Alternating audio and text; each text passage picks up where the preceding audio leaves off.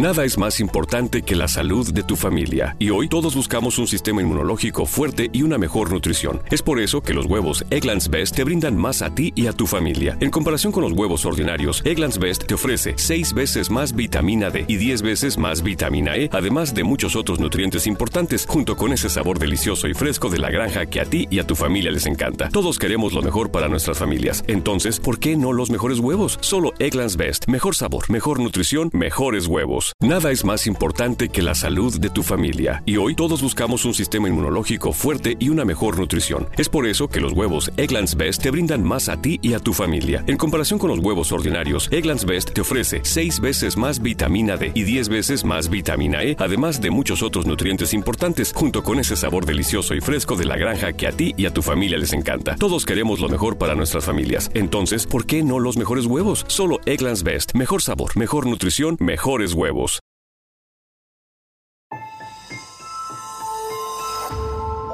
Durante años, se pensó que el Yeti vivía en los Himalayas. ¡Bienvenidos al Himalaya! Hoy, después de una extensiva investigación, sabemos que no es así. El Yeti está en México. Y este es su espacio.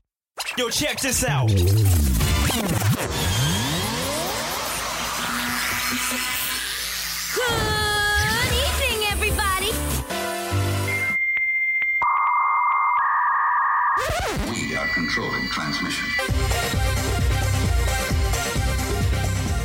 Estás escuchando la nueva temporada de La era del Yeti. Tecnología, actualidad, arte, música, entretenimiento, política y mucho más en este espacio. La era del Yeti.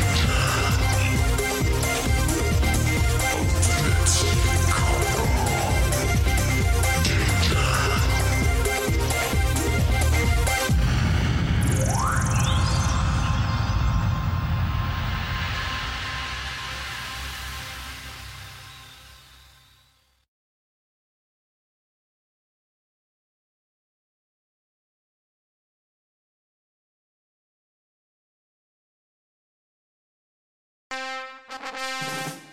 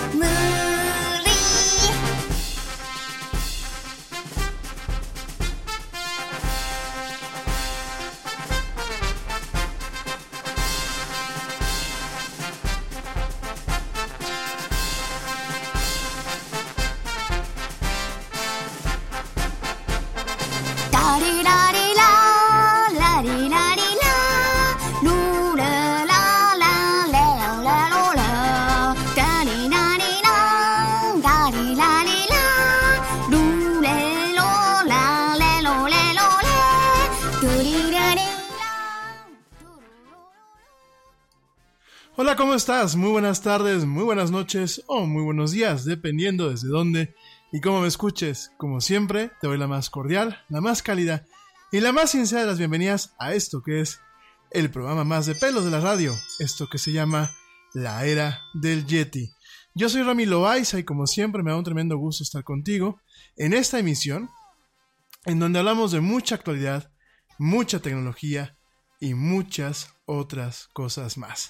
Gracias, muchísimas gracias por acompañarme hoy, miércoles 29 de mayo del 2019, en esta emisión en vivo a través de la plataforma Spreaker y por supuesto también en esta emisión en diferido a través de todas las plataformas de streaming de audio como lo son Spotify, iHeartRadio, TuneIn, Stitcher, eh, YouTube y por supuesto las tiendas de podcast de Google Play y de iTunes. Gracias, gracias por acompañarme. Uf, déjame tomar aire, es que llegamos aquí corriendo a la cabina de la del Yeti. No, de verdad es que estas han sido unas semanas un poco atropelladas, pero bueno, ya estamos por aquí para platicar. Pues el día de hoy, ¿de qué vamos a estar platicando? Hoy voy a platicarte un poquito acerca, bueno, vamos a terminar de platicar del tema con el que arrancamos la semana, el tema de Chernóbil. Eh, platicamos un poquito la miniserie, que por cierto está, genuinamente se los digo, está buenísima. Eh, al día de ayer me parece que sacaron el tercer capítulo aquí en México. Vale mucho la pena la miniserie. Eh, ya nos hemos chutado aquí los dos primeros capítulos. La verdad está muy bien producida, está muy bien hecha, está muy apegada a los recuentos históricos que se tienen actualmente. Sí hay partes en donde indigna eh, el ver la serie, o sea, realmente indigna ver, pues obviamente, cómo muchas veces la incompetencia humana pues provoca que un problema que eh, ya era en sí grave, pues se amplificara eh, de forma exponencial, ¿no? Entonces, bueno, vamos a estar platicando de Chernobyl, vamos a terminar de puntualizar algunos detalles, de ya no de la serie, sino del, eh, del suceso. Ayer platicamos un poquito acerca del tema. Y hoy, hoy vamos a, también a platicar, un poquito del tema de Fukushima. Ustedes me preguntaron, algunos de ustedes me preguntaron eh, que por qué estaba yo platicando de cosas del pasado, si el programa es de actualidad y tecnología. Primeramente porque eh, va relacionado a un tema de actualidad, el tema de la miniserie. Ahorita es la miniserie que eh, ya superó en score y en aceptación por parte del público a series como Game of Thrones y, Breaking Bad. O sea, actualmente en lo que es la televisión de paga, en lo que es eh, el, tema de un canal como lo es HBO, bueno, la serie, es una miniserie, son cinco capítulos, pero la serie ya, ya superó. O sea, ya realmente estamos en un momento en donde tenemos un buen contenido. Te recuerdo que es una coproducción americana e inglesa, aunque bueno, buena carga es eh, eh, totalmente británico. Y eh, eso es en primer lugar. Creo que tiene relevancia por la, serie, la miniserie que estamos viendo, ¿no? La otra parte es, creo que hay que entender un poquito acerca de qué fue lo que pasó para poder entender muchas cuestiones de la actualidad y sobre todo no tenerle miedo a ese tipo de cosas. Fíjense que en países de, de, América Latina se le tiene miedo a la energía nuclear. La energía nuclear es segura e inclusive es muy limpia, por supuesto, siempre y cuando no haya un tema de corrupción al momento de fabricar las plantas, bueno, de construirlas, perdónenme, no fabricarlas, construirlas. Obviamente, al momento de que se contrate gente especializada para eh, supervisar los proyectos, para supervisar la operación, y realmente existen planes concretos de cuánto tiempo va a operar esta planta, a qué eh, poblaciones les va a dar energía eléctrica, cuáles son las metas de generación de energía eléctrica que se tienen y cuáles son los planes de lo que se le conoce como eh, desmantelamiento, de, com de commission, como dicen en inglés, de commission, perdón. Entonces, eh, bueno, vamos a estar platicando de estos temas el día de hoy. También, por supuesto, vamos a platicar de un tema que platiqué el lunes en la agenda y al final no lo hice. De hecho, con esto ab abrí el programa. Vamos a hablar sobre lo que es la TMS o la estimulación transcraniana, que, eh, pues bueno, es un nuevo tratamiento en donde se envían ciertos impulsos eléctricos a algunas partes del cerebro y permite en unos primeros estudios eh, que se pueda tratar ciertos tipos de depresión. Entonces, bueno, vamos a estar platicando de ese tema también. Vamos a platicar un poquito acerca de eh, lo que Intel presentó esta semana. Ah, realmente no nos vamos a cansar mucho. Va a ser algo muy rápido, va a ser algo pues, para la gente que le gusta armar sus máquinas o quiere ver qué es lo que realmente viene a continuación. Algo que me pareció muy interesante es el, pues de alguna forma que la computación personal, sobre todo en el tema de las notebooks, puede estar entrando a un nuevo periodo de vida en donde las computadoras se vuelven una vez más no una commodity como actualmente lo son, sino un artículo interesante, ¿no? Por ahí Intel presentaba en esta fea Computex, presentaba algunos prototipos, algunos modelos de referencia en donde mostrar computadoras notebooks con dos pantallas, ¿no? Eh, unas configuraciones muy exóticas, muy locas, pero creo que vienen tiempos interesantes, ¿no? Creo que quizás se acaba la época de las notebooks aburridas, entre comillas, como las tenemos hoy en día, y creo que puede venir una época en donde tengamos una revolución en estas computadoras personales, ¿no? Por supuesto, miren, yo ya platicaré un poquito también acerca de esto. Eh, a mí me gusta mucho el enfoque que ha tomado Microsoft con la plataforma Surface. Principalmente me gusta mucho lo que es la Surface Pro y la Surface Book. Eh, allá muchos de ustedes les he platicado, yo soy dueño de una Surface Book. Es una máquina que a mí me gusta mucho. Eh, Microsoft no la llama una notebook, ni la llama una tablet, la considera como un slate. Y es muy curiosa esta máquina porque, bueno, es una máquina que está dividida en dos componentes. Y cuando uno la abre, pues es una notebook que aparte tiene una forma de cerrarse muy curiosa. No se cierra eh, como si fuera una MacBook Pro o cualquier computadora que ustedes puedan tener, sino se cierra como si fuera una especie de cuaderno. De hecho, queda un, un, una pequeña área abierta de la, de la, máquina, ¿no? ¿Esto por qué? Porque tiene un cierre que se le conoce como... Eh, le llaman un fulcro ellos, o fulcrum en inglés le llaman, eh, fulcrum, no me acuerdo cómo se llama el mecanismo, pero porque este componente tiene esa flexibilidad, eh, muy sencillo, porque ese componente, cuando uno aprieta una tecla especial, lo que hace es liberar la pantalla de lo que es la base del teclado y bueno, ahí queda la parte eh, directamente la tablet. Ya les platicaré un poquito, me parece que es un buen preámbulo para abrir este tema de Intel y eso, y bueno, vamos a estar platicando de eso en esta emisión. Y bueno, igual platicaremos algunas cuestiones por ahí eh, relevantes, por ahí algunos de ustedes me dijeron que no platiqué nada de la hot sale aquí en México, déjenme, les voy a platicar brevemente este, esta serie de promociones que bueno, pues realmente no está No está al horno para bollos, pero igual creo que hay buenas promociones.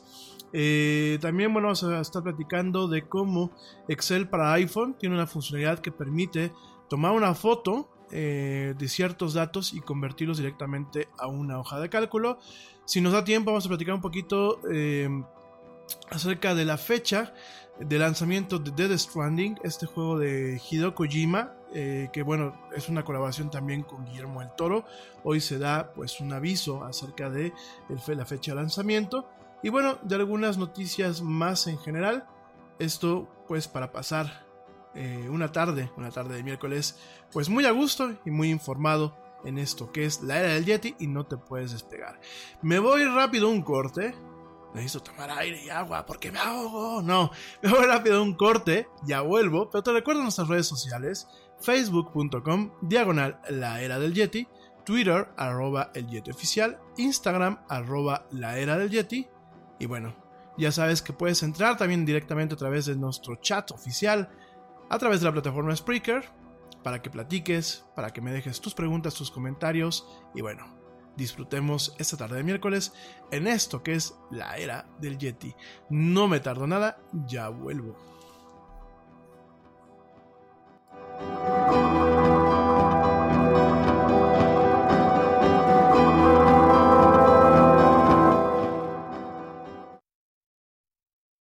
Yo, check this out.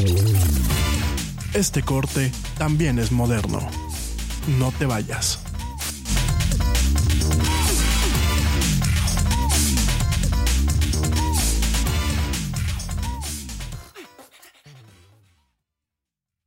Te preocupas por la salud de tu familia y hoy un sistema inmunológico fuerte y una mejor nutrición son más importantes que nunca. Es por eso que los huevos Egglands Best te brindan más a ti y a tu familia. En comparación con los huevos ordinarios, Egglands Best te ofrece 6 veces más vitamina D y 10 veces más vitamina E, además de muchos otros nutrientes importantes, junto con ese delicioso sabor fresco de granja que a ti y tu familia les encanta. No son tiempos ordinarios, entonces, ¿por qué darle a tu familia huevos ordinarios? Solo Egglands Best. Mejor sabor, mejor nutrición, mejores huevos. Te preocupas por la salud de tu familia y hoy un sistema inmunológico fuerte y una mejor nutrición son más importantes que nunca. Es por eso que los huevos Egglands Best te brindan más a ti y a tu familia. En comparación con los huevos ordinarios, Egglands Best te ofrece 6 veces más vitamina D y 10 veces más vitamina E, además de muchos otros nutrientes importantes, junto con ese delicioso sabor fresco de granja que a ti y tu familia les encanta. No son tiempos ordinarios, entonces, ¿por qué darle a tu familia huevos ordinarios? Solo Egglands Best. Mejor sabor, mejor nutrición, mejores huevos. hevosen.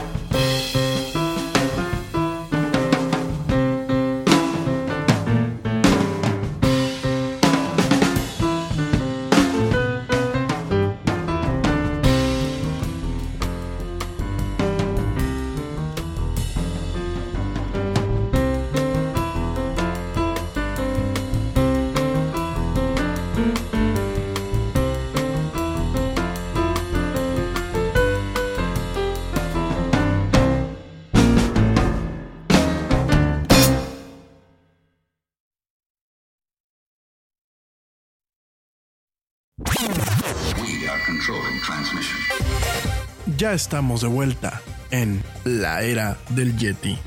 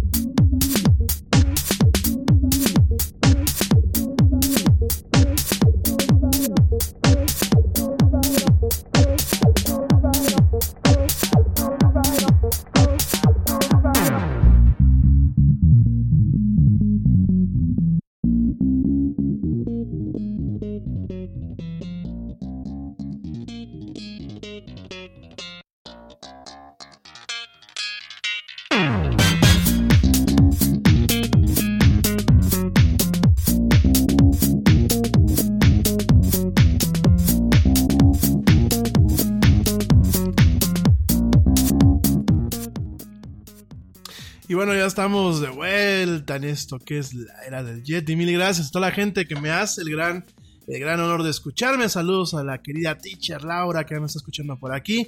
Mil, mil gracias y un besote. También saludos a mi gente que me está escuchando allá en Alemania. Mi Ale, también te mando un fuerte abrazo y un saludo hasta Berlín. Desvelada, gracias por escucharme. Gracias también a Joe Shonesi que me está escuchando allá en Reino Unido. También le mando un besote. Gracias también, por supuesto, a la gente que me escucha eh, cotidianamente, sobre todo a eh, Pablito Marín, que hoy no nos pudo acompañar. Yo sé que algunos de ustedes me empezaron a preguntar por él. No nos pudo acompañar el día de hoy. Espero, mi querido Pablo, que nos acompañes el próximo miércoles. Y eh, espero que tu suegra se componga pronto. De todos modos, te mando un fuerte, fuerte abrazo, mi querido amigo Pablito Marín, que sí, ya lo estamos esperando con ansia.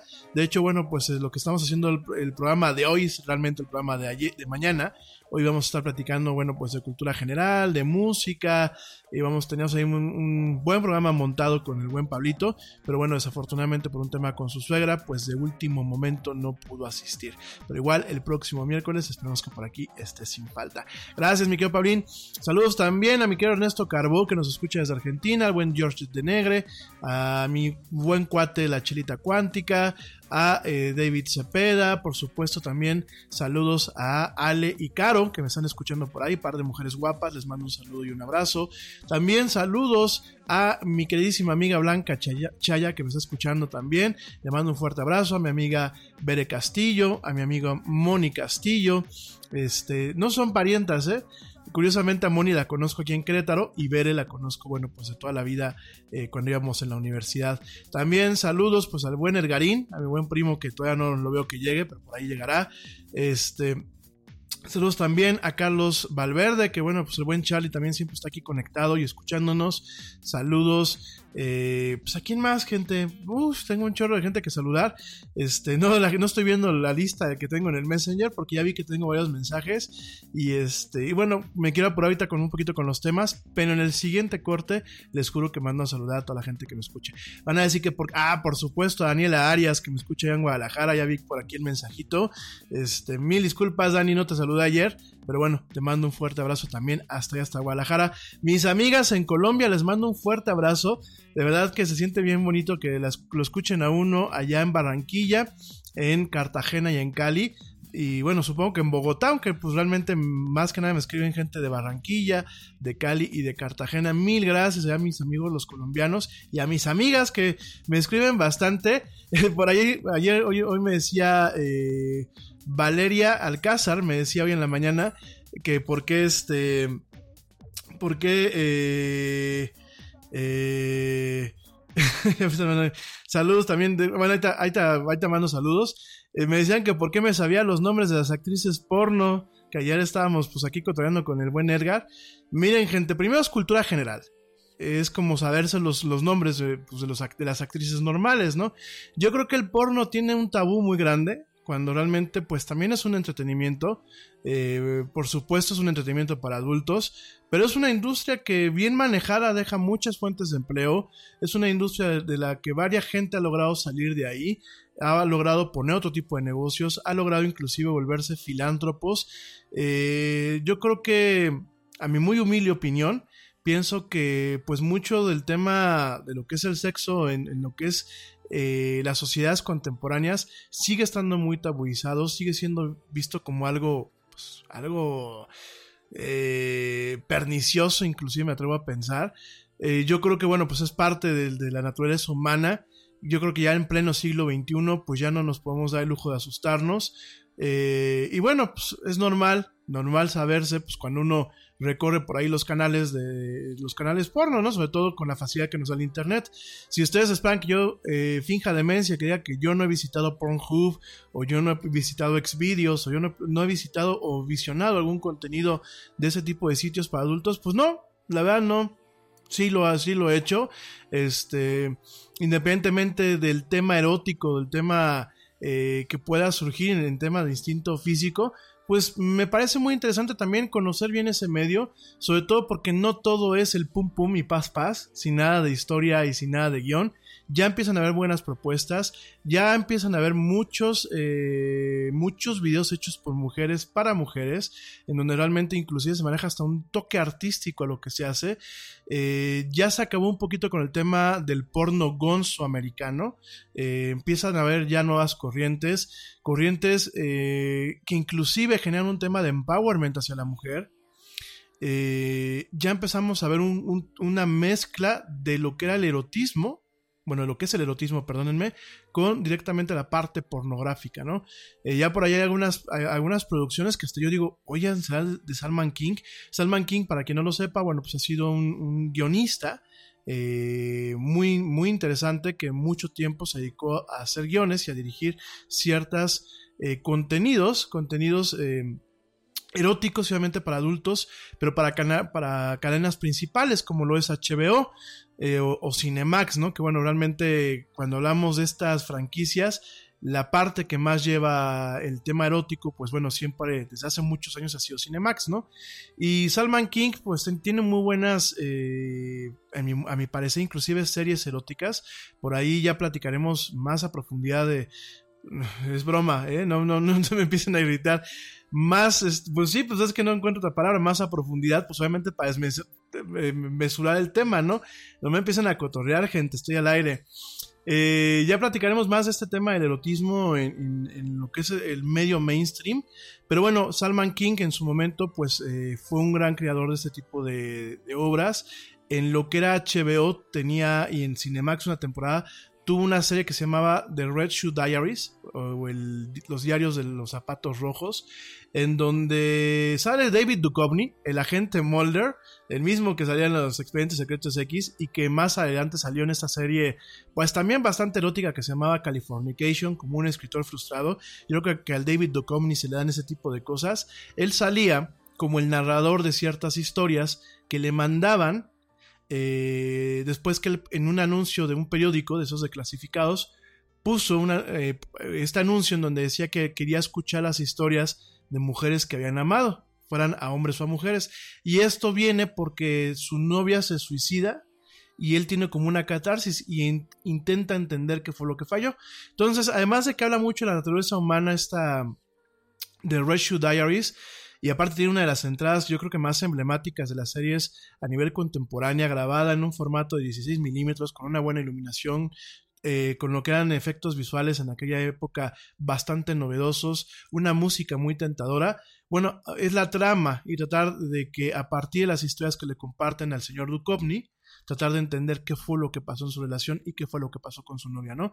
Obviamente son series muy car- cargadas de mucho erotismo, de mucho no sexo explícito como tal, obviamente no se cae en, lo que es la triple X, sí se ven ciertos desnudos parciales, pero bueno, ese tipo de series que aparte eran majestuosamente armadas, les digo, un tema de fotografía, un tema realmente eh, de un manejo adecuado de la cámara, un manejo adecuado de la iluminación, muchas cosas que se dejaban de ver para manejar un tema netamente erótico, pues ahora los estamos viendo en ciertas producciones del cine porno, principalmente de, inclusive de algunas eh, actrices porno europeas. Por ahí hay una, una muchacha que es española eh, que tiene una serie de producciones bastante, bastante interesantes porque no es el porno de toda la vida. Es un porno con mucha narrativa y es un porno en donde al final del día la mujer termina empoderada. No es un tema eh, muy convencional del estilo americano, muy convencional de, bueno, ya saben cómo es la trama con el tema americano, sino aquí vemos un empoderamiento de la mujer en torno pues al, al- acto sexual, ¿no? Entonces, eh, yo se los recomiendo en general amigos, digo, no hay que caer en estos tiempos modernos en cuestiones pues de... no de mojigatería, yo creo que hay que tenerle respeto a todo, creo que hay que marcar pautas, creo que hay, que mantener las formas, sobre todo creo que hay que tener muchísimo cuidado eh, con los manejos que le damos a las cosas. Recuerden que cuando se manejan mal, se generan eh, objetos del deseo, se generan obviamente temas malentendidos. Y creo que la sociedad ya tiene, las sociedades contemporáneas tienen demasiados dolores de cabeza como para todavía casarse o seguir teniendo dolores de cabeza con cosas del pasado, ¿no? Entonces, bueno, pues ese es un comentario que yo quería aquí hacerles, porque bueno, me agarraron aquí de, de cotorreo a todos ustedes. Saludos también, este, saludos a- saludos a los papás del Yeti. Aquí, aquí por aquí me pone saludos a los papás del Yeti, por supuesto, los mando a saludar. Saludos a eh, a Victoria Ochoa, saludos a su hija Yanetsi, que bueno, por aquí nos están escuchando.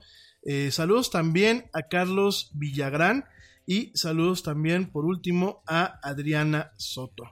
Adriana Soto, no mi comadre, otra Adriana Soto que nos escribe por aquí. Mil, mil gracias por escucharme. Gente, bueno, vamos a platicar ya de otros temas. Van a decir que este chavo, ¿por qué arrancó con esta cuestión? Por aquí ya están preguntando que cuando hago un programa especial de sexo, pues miren, déjenme primero me traigo a la experta o al experto y lo platicamos. Obviamente yo pues soy experto en mi área, pero no soy experto en todo esto, ¿no? Sí me parece interesante que en algún momento se haga, porque bueno, últimamente eh, tenemos cosas muy buenas hoy en día en torno a lo que es la, la educación sexual, a lo que es la cultura en torno a tener pues relaciones saludables en ese entorno, pero también tenemos varios retos, ¿no? Y creo que parte de los retos que se tienen hoy en día es el limitar el acceso que los chavitos pueden tener en torno pues a todos estos contenidos que bueno pues están abiertamente disponibles a través de internet, ¿no? Cuando uno era niño, así que estoy hablando como un chaborruco, cuando yo estaba más chavito, pues bueno, sí, sí tenía este tema de eh, pues que muchas, todo eso no estaba, no estaba en el acceso, ¿no? Estaba directamente muy escondido. Eh, ya por aquí ya tengo a la experta. De hecho, ya me acaba de mandar mensaje, por supuesto. Por supuesto que aquí te espero, por varias, por varias razones, pero este, te espero por acá. Yo creo que nos puede quedar un programa muy interesante. Sí me voy a traer una experta, ya lo vamos a platicar, pero me voy a traer una, una súper experta que tiene, bueno, es una psicóloga con un diplomado en el tema de sexualidad. Y bueno, pues yo creo que nos va a enriquecer mucho este programa. Eh, bueno, pues ya cambiando un poquito de tema, porque como que ya estamos aquí este, sudando y no sabemos si es por el calor o por el tema. Pero sí, definitivamente, mi gente, yo me acuerdo que de niño, pues sí, uno no soñaba con ver eso, no soñabas cuando ibas a la casa del amigo, que el amigo curiosamente se había volado una revista Playboy, o había conseguido por ahí un cassette, o era un tema un poco más difícil, e inclusive, bueno, pues muchas veces en lo que tenías una exposición a uno de estos contenidos, pues pasaba a lo mejor un tiempo en lo que tenías quizás la guía de tus, pero la guía de tus padres, ¿no? Hoy pues desafortunadamente con la accesibilidad que se tiene a través de internet, pues se vuelven un poco los temas un poquito más complejos, sobre todo al momento de ser papás, tíos o tutores en torno a educar a nuestros pequeños ciudadanos del futuro, ¿no? Entonces, bueno, vamos a estar platicando de esos temas más adelante. Eh, sí vamos a hacer un programa especial, sí me voy a traer a la experta, una súper experta con la que vamos a estar platicando de estos temas y más. Mi gente, bueno, mil gracias, de verdad mil gracias a mis amigas que me mandan aquí cada mensaje, me sacan hasta los colorines, gracias allá en Colombia, gracias allá en Costa Rica, sí, nos vamos a dar pues una vueltecita en cualquier momento por allá para platicar con ustedes de mucha actualidad y mucha tecnología. Mi gente, bueno, vámonos de con los temas importantes. Rápidamente te quiero comentar noticias breves antes de empezar con los temas de lleno. Fíjate que ATT se está preparando con el lanzamiento de algo que se le conoce como eSIM aquí en México, cosa que no se está haciendo pues en el caso de, eh, eh, por ejemplo, Telcel, que es la.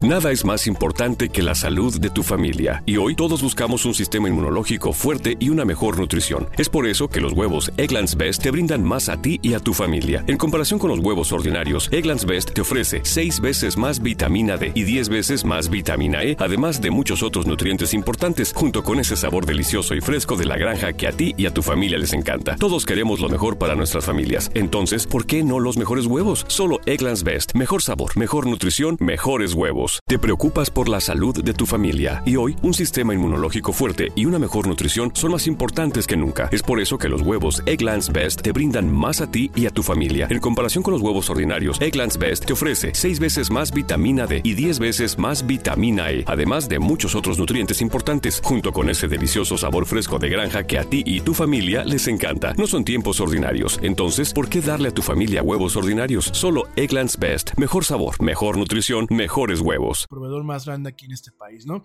ATT, en este caso, bueno, es una nota que se generó hace un par de días, sin embargo, te la platico y te la explico, sobre todo qué representa esto esto, ATT eh, podría ser el parteaguas en la telefonía móvil de México, ya que se encuentra preparando planes para smartphones que puedan utilizar lo que es esta tecnología que se le conoce como eSIM, ¿no? Si tú entras a la página, nos podemos dar cuenta que hay un anuncio que dan aviso al futuro soporte de esta nueva tecnología. Eh, ¿Qué es el eSIM? Bueno, para empezar tenemos que, entender qué es el SIM. El SIM es el chip que contiene tu línea el famoso chip que, te, que así le llaman eh, literalmente, pero eh, comúnmente el chip, que así le decimos aquí en México, realmente se le conoce como SIM, que es el Subscriber Information Module. Es una tarjeta especial, es un, es un circuito integrado especial que guarda la información no solamente del suscriptor, como puede ser la línea, como pueden ser algunos servicios, algunos contactos inclusive, sino también guarda lo que es la información de conexión a la red del proveedor en el que está el teléfono. Estos famosos chips que te los vende Virgin, que te los vende Telcel, que te los vende Movistar, que te los vende, bueno, estos, estos SIMs contienen la línea, contienen parte de la información de la línea y contienen los parámetros necesarios para que tu teléfono se pueda conectar. A lo largo del tiempo, eso es parte de una especificación dentro de lo que es el estándar GSM o el GSM, que bueno, eh, una cosa es hablar de las tecnologías 4G, 5G y ese tipo de cuestiones, y otra cosa es hablar del estándar, eh, pues de alguna forma así medular de estas tecnologías de comunicación que no ha tenido ningún cambio, ¿no? Este GSM, que es el Global, eh, ay, ¿cómo le llaman? Global Services, ah, Global, Global Services of, Mobile, Mobile Communications, bueno, más o menos es así el, acrónimo, es un estándar del cual ya te platicaré en su momento que fue creado en Europa ya hace un par de décadas, fue creado por eh, diferentes entidades como lo son Telefónica, Deutsche Telekom, em, British Telecom, en su momento inclusive hubo eh, cierta participación muy, mínima realmente de lo que es NTT Docomo, que bueno, pues es la empresa de telecomunicaciones, una de las más importantes ya en Japón. Eh, fue una colaboración muy, muy, muy leve. Después lo que, hizo, lo que hicieron los japoneses fue tomar todo lo que son ciertos estándares eh, de telecomunicación abierta, de lo que es el estándar GSM, y bueno, ellos en su, en su, en su momento desarrollaron ciertas tecnologías como en su momento una tecnología que se le conocía como FOMA. Ya platicaremos de todo ese tipo de cuestiones, pero bueno, la cosa es que los teléfonos actuales, sea un iPhone, sea un Android, sea etc., siguen manteniendo eh, en su funcionamiento básico lo que es eh, ciertos estándares y ciertos protocolos de conexión de lo que es la tecnología GSM. Y dentro de lo que es el GSM, pues nos encontramos con este pequeño chip o este pequeño módulo de información del suscriptor. La cosa es que, bueno, ya los nuevos teléfonos eh, o diferentes dispositivos que están saliendo al mercado ya están con una versión de esta eh, SIM, de este Subscriber Information Módulo o de este chip ya integrado directamente en lo que son la circuitería de estos aparatos. En el caso del iPhone eh, XS, lo platicamos el año pasado, el iPhone XS o XS, pues bueno, viene con una capacidad de tener dos líneas en el mismo aparato.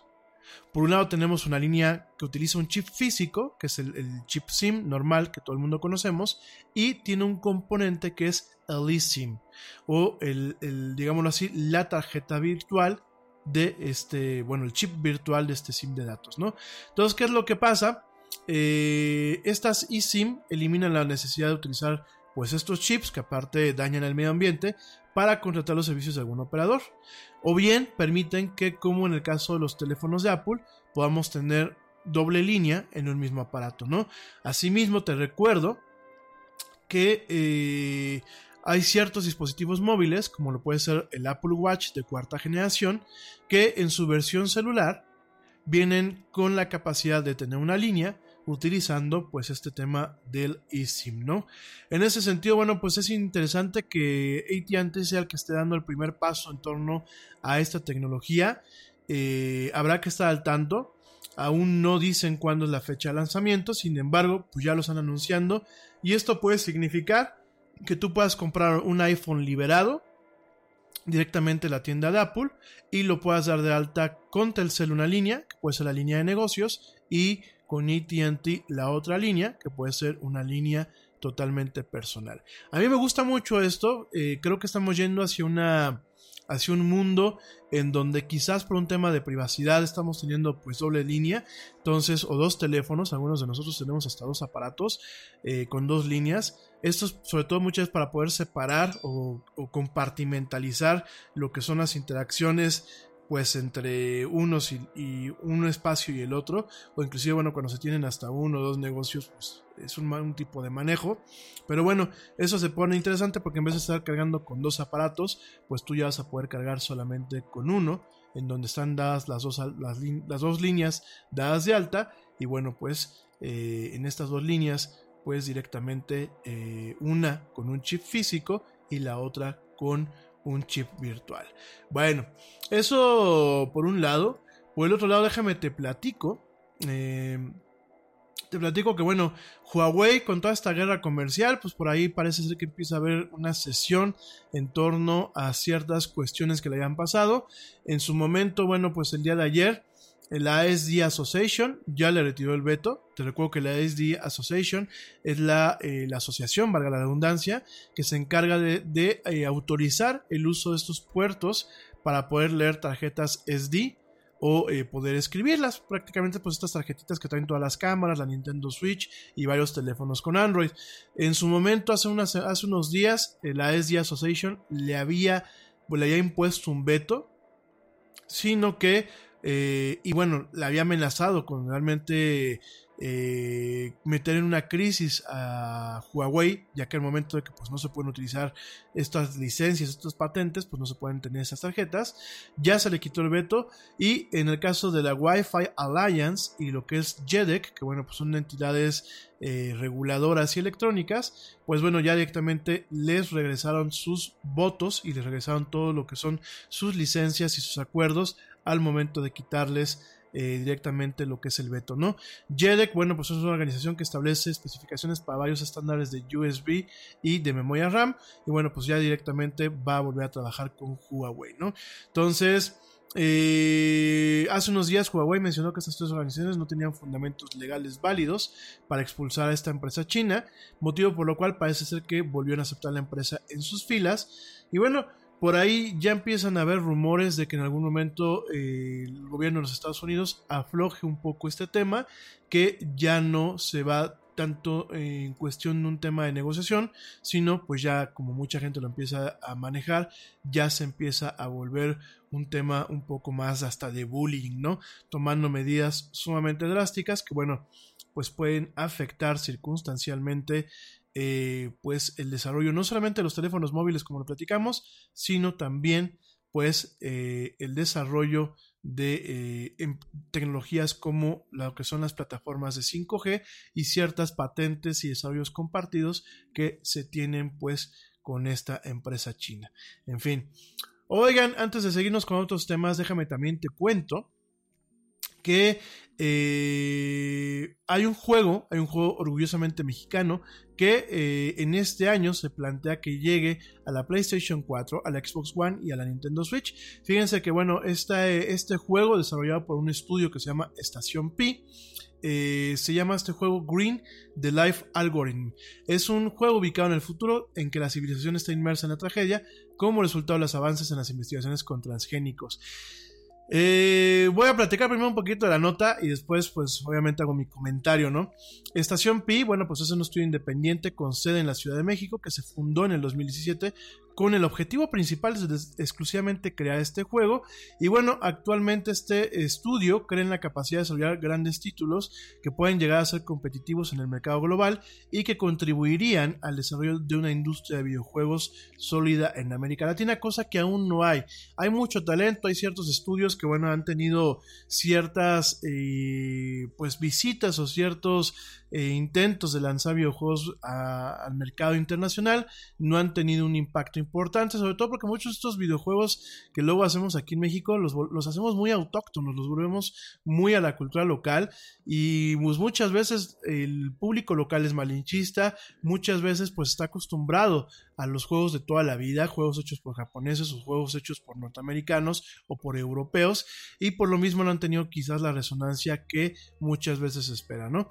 En este sentido, lo que es Green, pues es un título que está diseñado para todos aquellos que nos gustan los Metroidvanias. ¿Qué son estos juegos Metroidvanias? Pues son estos juegos que combinan estos niveles en dos dimensiones, en donde tú llevas tu muñequito tipo Mario Bros, pero vas recorriendo diferentes niveles y usualmente vas eh, consiguiendo ciertas armas o ciertos poderes que te eh, permiten que tú puedas seguir avanzando siempre y cuando retrocedas y sigas explorando algunas otras partes que en su momento estaban cerradas porque carecías de esos poderes, de esas llaves o de esas cuestiones, ¿no? Eh, estos Metroidvanias se le conocen así, ¿por qué? Porque provienen de dos juegos que son emblemáticos en la historia de los videojuegos, que son Metroid de Nintendo y Castlevania de Konami, ¿no? De los cuales, bueno, ya hemos llegado a platicar en este programa, ¿no?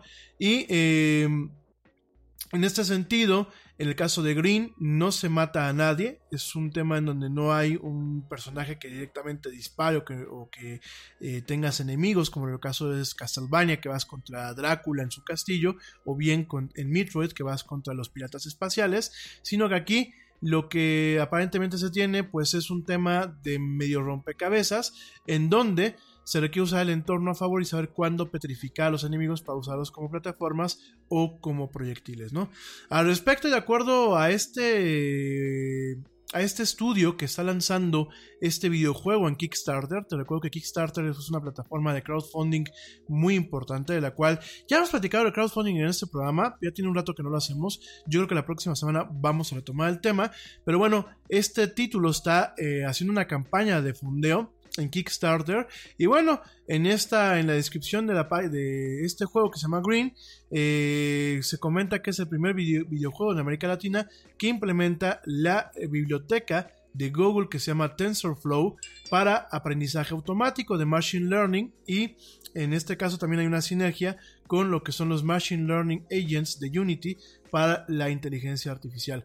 En ese sentido se plantea de que realmente el reto eh, sea genuino en donde, bueno, pues la inteligencia artificial está aprendiendo constantemente del usuario para eh, evolucionar con él y realmente ajustar el nivel de dificultad a las habilidades del usuario del jugador, ¿no? Eso es muy similar, ese tema de las inteligencias artificiales eh, es muy similar bueno, cuando hablamos de videojuegos e inteligencias artificiales, es un tema inherente. Eh, cuando hay una, un, un, método un poco más avanzado en donde el videojuego te, reta y tiende a esquivarte de una forma no automática como en un Mario Bros. Porque en un Mario Bros hay que reconocer que los muñecos son, eh, siguen un patrón programado, sino por ejemplo en un Call of Duty, en ciertos juegos, en donde existe una cierta inteligencia artificial que intenta pues darle un reto, ¿no? Esto de utilizar ese tipo de algoritmos especializados, pues no es algo nuevo. Inclusive yo te recuerdo que hay un juego buenísimo que yo te, nunca me voy a cansar de recomendar, que se llama Alien Isolation, que salió para la PC, salió para la PlayStation 4 y salió para la Xbox One. Es un juego muy bueno en donde en algún momento tienes que, que escapar del alien, no lo puedes matar, pero el alien se vuelve muy listo. El alien tiene una capacidad de pseudo aprendizaje en donde ya no te puedes esconder dos veces en el mismo lugar porque el alien te encuentra.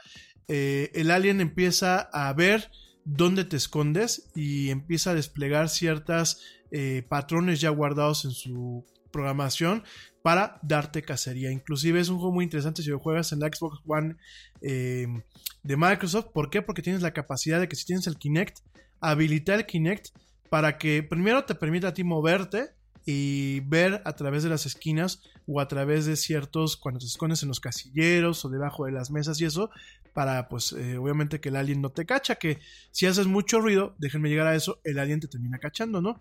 Y lo padre de la versión de Xbox es esa, que puedes habilitar el micrófono de la cámara del, la cámara del Kinect, el sensor del Kinect, e inclusive pues este si haces ruido, pues eh, ruido tú en tu cuarto, obviamente el alien puede detectarte más fácilmente.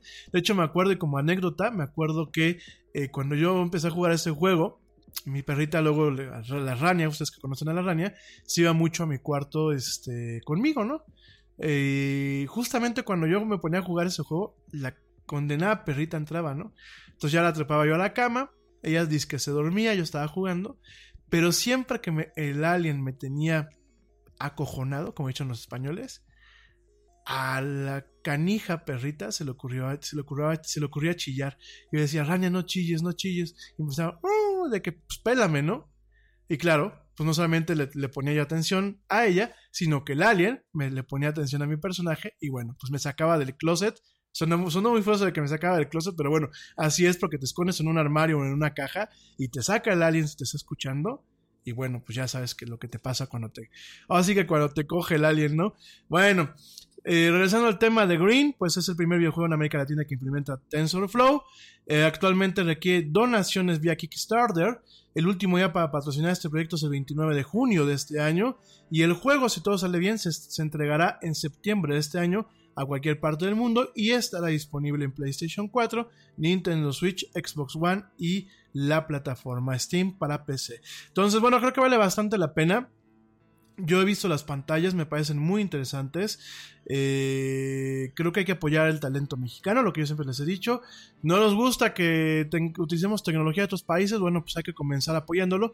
Y yo, mi recomendación es, aunque el juego pueda ser malón, aunque tú no tengas alguna de estas consolas o no te gusten los videojuegos, si realmente quieres apoyar un, un, proyecto de emprendedurismo que en algún momento nos puede colocar dentro del panorama mundial en la industria de los videojuegos, yo te voy a pasar el link para que entres y dones, dones una cantidad a este estudio mexicano.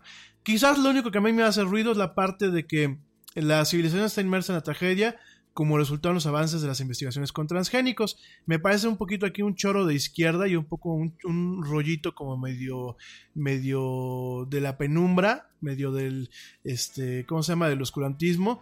Yo te recuerdo que la investigación con transgénicos realmente tiene más beneficios que el potencial de que algo salga mal. El tema de, eh, por ejemplo, la manipulación de ciertos sembradíos y de ciertas plantas eh, con transgénicos, pues no crean que es como en un laboratorio aquí con el científico loco que va a ponerle a tu planta de tabaco los genes de un perro. No, principalmente es algo que se viene haciendo desde que prácticamente el hombre eh, descubrió la agricultura, que es mezclar ciertas variantes de eh, plantas con injertos y con eh, plantíos mixtos y esto se busca para que una planta adquiera las, las cualidades o las características de dos especies diferentes, ¿no? Eh, por ahí, ya lo platicamos en su momento, hay ciertas frutas que tú y yo conocemos hoy en día de toda la vida, pero que son frutas que han tenido pues un- una manipulación genética para que pues tengan esa dulzura, para que tengan esa resistencia, para que tengan ese tamaño, para que tengan ese sabor, ¿no? Entonces realmente dejemos de por ignorancia estigmatizar lo que es el avance de la ciencia.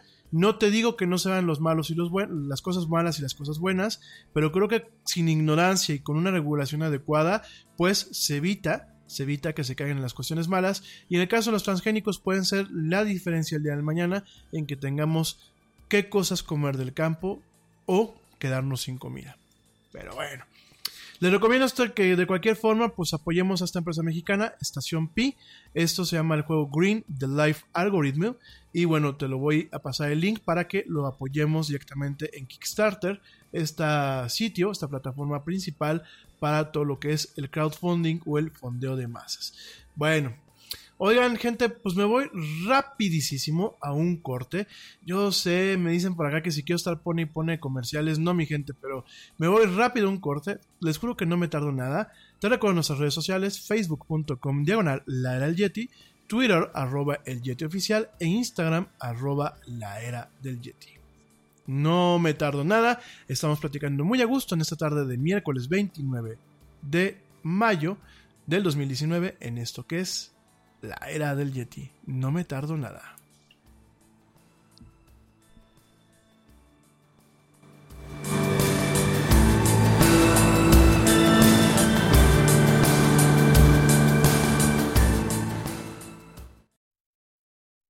Yo, check this out.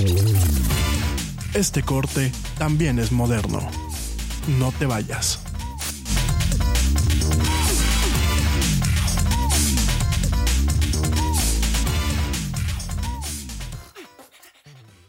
Nada es más importante que la salud de tu familia, y hoy todos buscamos un sistema inmunológico fuerte y una mejor nutrición. Es por eso que los huevos Egglands Best te brindan más a ti y a tu familia. En comparación con los huevos ordinarios, Egglands Best te ofrece 6 veces más vitamina D y 10 veces más vitamina E, además de muchos otros nutrientes importantes, junto con ese sabor delicioso y fresco de la granja que a ti y a tu familia les encanta. Todos queremos lo mejor para nuestras familias. Entonces, ¿por qué no los mejores huevos? Solo Egglands Best. Mejor sabor, mejor nutrición, mejores huevos. Te preocupas por la salud de tu familia y hoy un sistema inmunológico fuerte y una mejor nutrición son más importantes que nunca. Es por eso que los huevos Egglands Best te brindan más a ti y a tu familia. En comparación con los huevos ordinarios, Egglands Best te ofrece 6 veces más vitamina D y 10 veces más vitamina E, además de muchos otros nutrientes importantes, junto con ese delicioso sabor fresco de granja que a ti y tu familia les encanta. No son tiempos ordinarios, entonces, ¿por qué darle a tu familia huevos ordinarios? Solo Egglands Best. Mejor sabor, mejor nutrición, mejores huevos. Соус.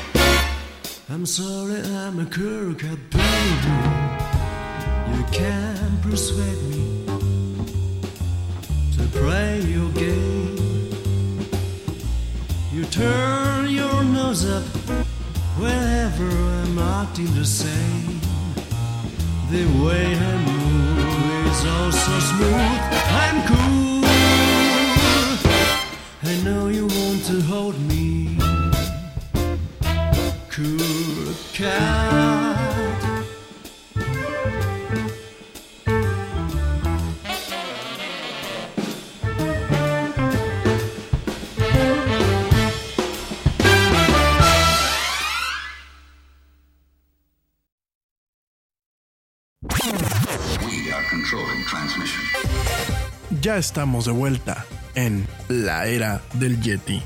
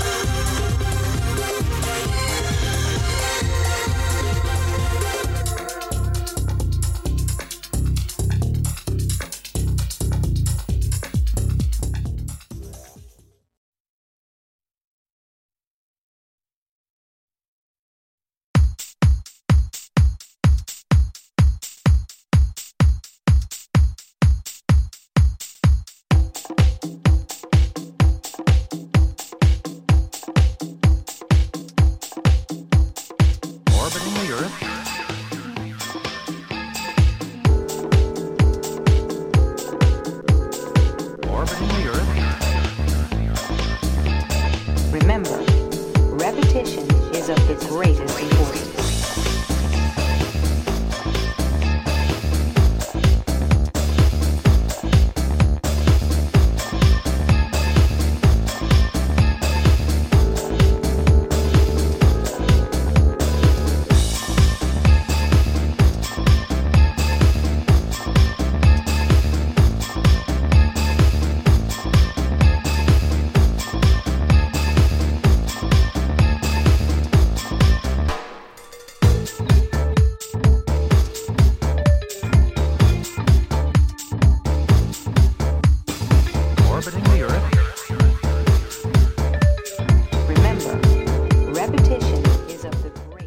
Estamos de vuelta en esto que es la era del Yeti. Mil gracias a toda la gente que me sigue escuchando. Un ratito más mando saludos con calma. Y bueno, déjenme, me voy directamente con el tema de lo que es la TMS, que algunos de ustedes me han estado pregunte y pregunte. Y hasta me reclamaron fuertemente de que por qué no lo dije el lunes, por qué no platiqué este tema. Sobre todo, bueno, pues para aquellos que piensan o tienen algún pariente que padece depresión. Fíjense que hay un nuevo tratamiento que se le conoce como Transcranial Magnetic Stimulation, que bueno, pues es un procedimiento no invasivo que utiliza eh, campos electromagnéticos para estimular ciertas células nerviosas en el cerebro para mejorar los síntomas de la depresión. La TMS usualmente se utiliza cuando otros tratamientos en contra de este malestar no han sido efectivos. El tratamiento para la depresión como tal involucra el eh, generar eh, pulsos eh, magnéticos, bueno, electromagnéticos de forma repetitiva y se le conoce como Repetitive TMS o RTMS, ¿no? ¿Cómo es que funciona esto? Bueno, durante una sesión de RTMS, lo que se hace es que se pone pues un casco especial en donde hay un, pues de alguna forma un solenoide, un solenoide electromagnético que va directamente hacia lo que es el cuero cabelludo cerca de lo que es la base del cráneo. Este ele- electromagneto lo que hace es que va eh, de forma indolora eh, suministrando un pulso electromagnético que estimula ciertas células nerviosas en una región de tu cerebro, en esta región que está involucrada justamente en el control de eh, lo que es pues el humor y la depresión, ¿no? Se piensa que puede activar algunas regiones del cerebro que han tenido una actividad en descenso cuando se, viene un tema de depresión. Déjame nada te comento una cosa. Mira, en primer lugar, esta es una nota que investigué muy a fondo porque cuando yo la vi eh, compartida por un medio norteamericano, me sonó un tema pues un poquito medio medio medicina milagro, ¿no? Sin embargo, bueno, me puse a investigar, hay varios papeles, de hecho hay un par de papers publicados en el Journal Nature y uno en lo que es The Lancet y también pues aparece en lo que es la página de la clínica Mayo. Entonces, bueno, ya empecé a investigar. Eh, esto también te quiero comentar antes de, de seguir con el tema. La depresión, miren, la depresión es una enfermedad, gente. A veces yo creo que los seres humanos no sabemos en ocasiones comunicarnos y cuando estamos tristes porque nos dejó la novia, porque nos dejó el novio, porque nos fue mal, decimos que es depresión. Pero muchas veces no es una depresión como tal, sencillamente es un sentido de tristeza o es eh, una parte muy leve de lo que es la depresión. Pero muchas veces se ha malentendido y hay gente que no le cabe en la cabeza o no le cae el 20 que la depresión es una enfermedad muy seria, que la depresión es el asesino silencioso. Se ha cargado sin número de vidas, entre ellas, bueno, una de las vidas más famosas pues fue la de Robin Williams, que, en donde él se suicidó. Y la depresión, la gente piensa que cuando dices que estoy deprimido, me siento mal y eso, ay, güey, sobreponte. Oye, pues es que siento que tengo depresión. No, güey, pues sobreponte, hay es muy llevadera. Mira, la vida es muy bonita. Y hay gente que le va bien y aún así tiene depresión. ¿Por qué? Porque la depresión, gente, cuando uno la, la monitorea de forma médica, no a nivel de psicología, sino a nivel inclusive de psiquiatría o de neurología, hay partes del cerebro que a nivel neuroquímico y a nivel de actividad eléctrica se comportan diferente en un cerebro que está relativamente hablando saludable y alguien que tiene depresión.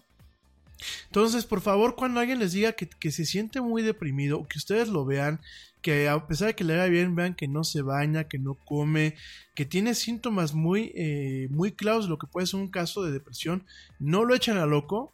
No le digan, ay amigo, pues échale ganitas, mira, la vida es bella, o amiga, ya llegará otro novio. Si ustedes ya ven que realmente es un tema de depresión, impúlsenos a que vayan al médico, porque es un asesino silencioso. La depresión muchas veces inclusive viene cuando hay ciertas deficiencias en ciertos componentes que mantienen un funcionamiento adecuado en los neuroreceptores dentro del cerebro. Por ejemplo, hay ciertos casos de depresión bien documentados en donde se debe por una ausencia de litio en el cerebro. Entonces, ¿de qué les lo que te dan? Te dan ciertas, unas pastillas de litio que te ayudan pues a, como un antidepresivo a equilibrar ciertos componentes y ciertos procesos neuroquímicos en el cerebro, ¿no? Entonces, por favor, no lo echen en saco roto, de verdad, dejemos de ser eh, burlones o dejemos de ser ignorantes ante este tema y muchas veces el apoyo en un momento adecuado puede ser la diferencia entre que una persona se quite la vida más adelante por un tema de depresión o bueno, siga con nosotros, ¿no? Regresando a este tema, lo que es la depresión, bueno, pues es eh, una condición tratable, aunque para algunas personas los tratamientos estándares que por lo general llevan drogas no son efectivos o pierden pues esta efectividad. Lo que es el RTMS eh, típicamente se usa cuando ciertos tratamientos estándares eh, como lo puede ser la psicoterapia y las medicaciones no están funcionando. Hay muchas formas de llevar a cabo este procedimiento. Las técnicas van cambiando conforme los expertos conocen más sobre las formas efectivas para eh, llevar a cabo sus tratamientos. Sin embargo, sin embargo, eh, el, el consenso básico pues es directamente utilizando un casco especial con una máquina especial que lo que hace es durante un lapso de tiempo que pueden ser entre 10 minutos y 20 minutos lanzar ciertos eh, impulsos electromagnéticos al cerebro y eh, de alguna forma con eso Miren, no se sabe exactamente los procesos biológicos eh, sobre los cuales funciona lo que es la RTMS. Ese es un trabajo que lleva, bueno, eso es una, una serie de, de técnicas y de procedimientos que llevan mucho tiempo, pues de alguna forma eh, en desarrollo. Exactamente no se sabe cuáles son los procesos biológicos. Sin embargo, la estimulación aparece o parece ser que impacta cómo funciona el cerebro. Eh, inclusive se anotan algunos cambios en lo que es la composición cerebral. Por ahí empiezan a haber algunos temas, inclusive en donde este tipo de terapias eh, facilita el tema de la neuroplasticidad, por lo que quizás en algún momento con diferentes corrientes y con diferentes formas, pues pueda inclusive ayudarse para ciertos tratamientos de, demencia senil, para ciertos tratamientos de eh, inclusive de epilepsia. Realmente es, una tecnología muy joven, pero muy prometedora, ¿no? Entonces, bueno, eh, lo que se hace es uno va a un consultorio especial, principalmente un hospital, donde hay máquinas eh, totalmente especializadas con un staff especializado. Aquí en México no sé si lo haya, estoy investigando la nota, pero no encuentro nadie que esté manejando algo así en México, probablemente sí lo haya. Pero bueno, en Estados Unidos hay varias clínicas especializadas, obviamente tienen que tener una certificación especial y una aprobación de la FDA. ¿Y qué es lo que hace? Bueno, se llega, se pone un casco especial. Este casco, bueno, pues tiene eh, directamente estos eh, solenoides que entran en contacto con lo que es el cuero cabelludo y empiezan hacer un tema de eh, lanzar pulsos electromagnéticos para cambiar un poco la morfología química de lo que es el cerebro, ¿no? Eh, a diferencia de lo que es la estimulación del nervio vago, que es una técnica también para quitar la depresión y otras enfermedades, o lo que se le conoce como Deep Brain Stimulation o estimulación del cerebro profunda, lo que es la RTMS no requiere cirugía ni ningún tipo de implantación de electrodos.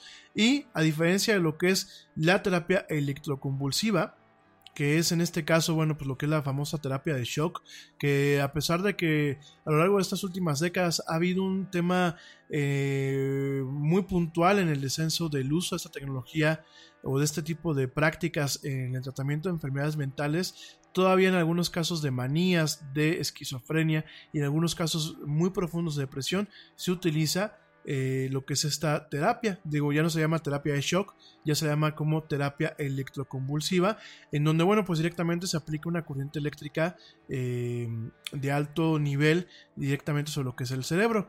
En este caso, la RTMS no causa epilepsia, bueno, no causa convulsión, convulsiones, pero cuando aplican una terapia de shock hay convulsiones, convulsiones y no requiere sedación con, eh, con anestesia.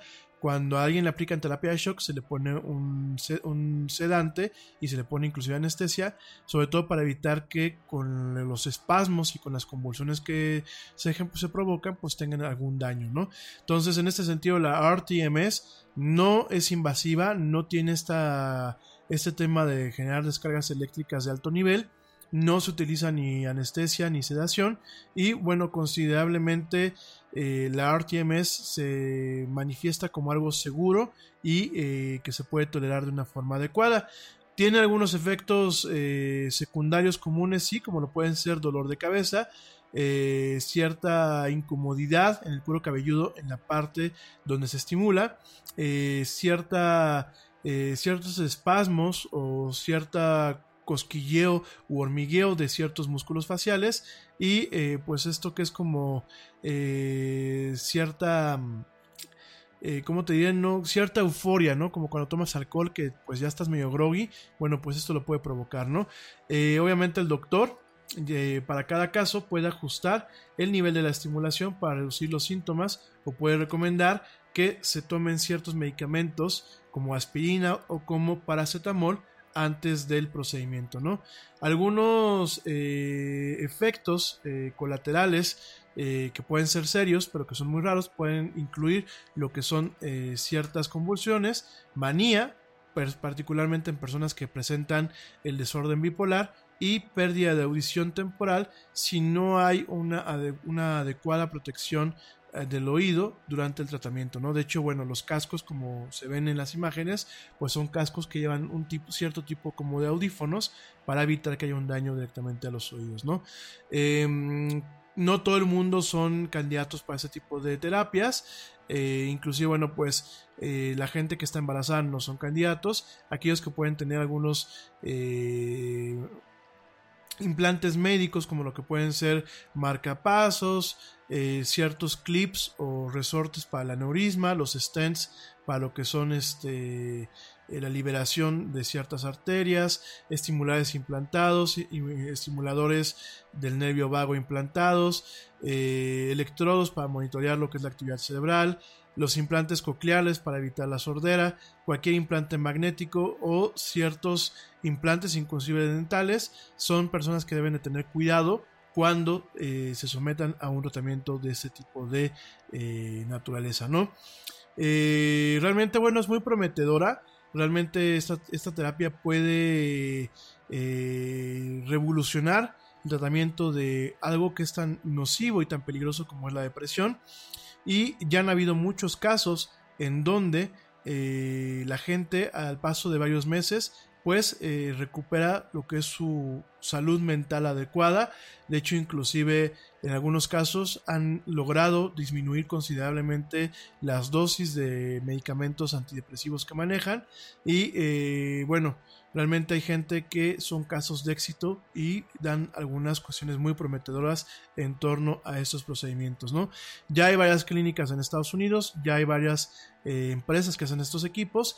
Y eh, si tú en Estados Unidos y crees que puedes ser un candidato, consulta con tu médico, con tu psiquiatra y hay algunos, eh, algunas pruebas clínicas, principalmente en los hospitales de Princeton, en el hospital. Nada es más importante que la salud de tu familia y hoy todos buscamos un sistema inmunológico fuerte y una mejor nutrición. Es por eso que los huevos Egglands Best te brindan más a ti y a tu familia. En comparación con los huevos ordinarios, Egglands Best te ofrece 6 veces más vitamina D y 10 veces más vitamina E, además de muchos otros nutrientes importantes, junto con ese sabor delicioso y fresco de la granja que a ti y a tu familia les encanta. Todos queremos lo mejor para nuestras familias. Entonces, ¿por qué no los mejores huevos? Solo Egglands Best. Mejor sabor, mejor nutrición, mejores huevos. Eh, de la clínica Mayo, en donde, bueno, pues puedes ser un candidato para probar estas tecnologías u algunas versiones más avanzadas de esto que puede llegar a ser pues algo revolucionario en el tratamiento, te lo acabo de comentar, de la depresión y otras enfermedades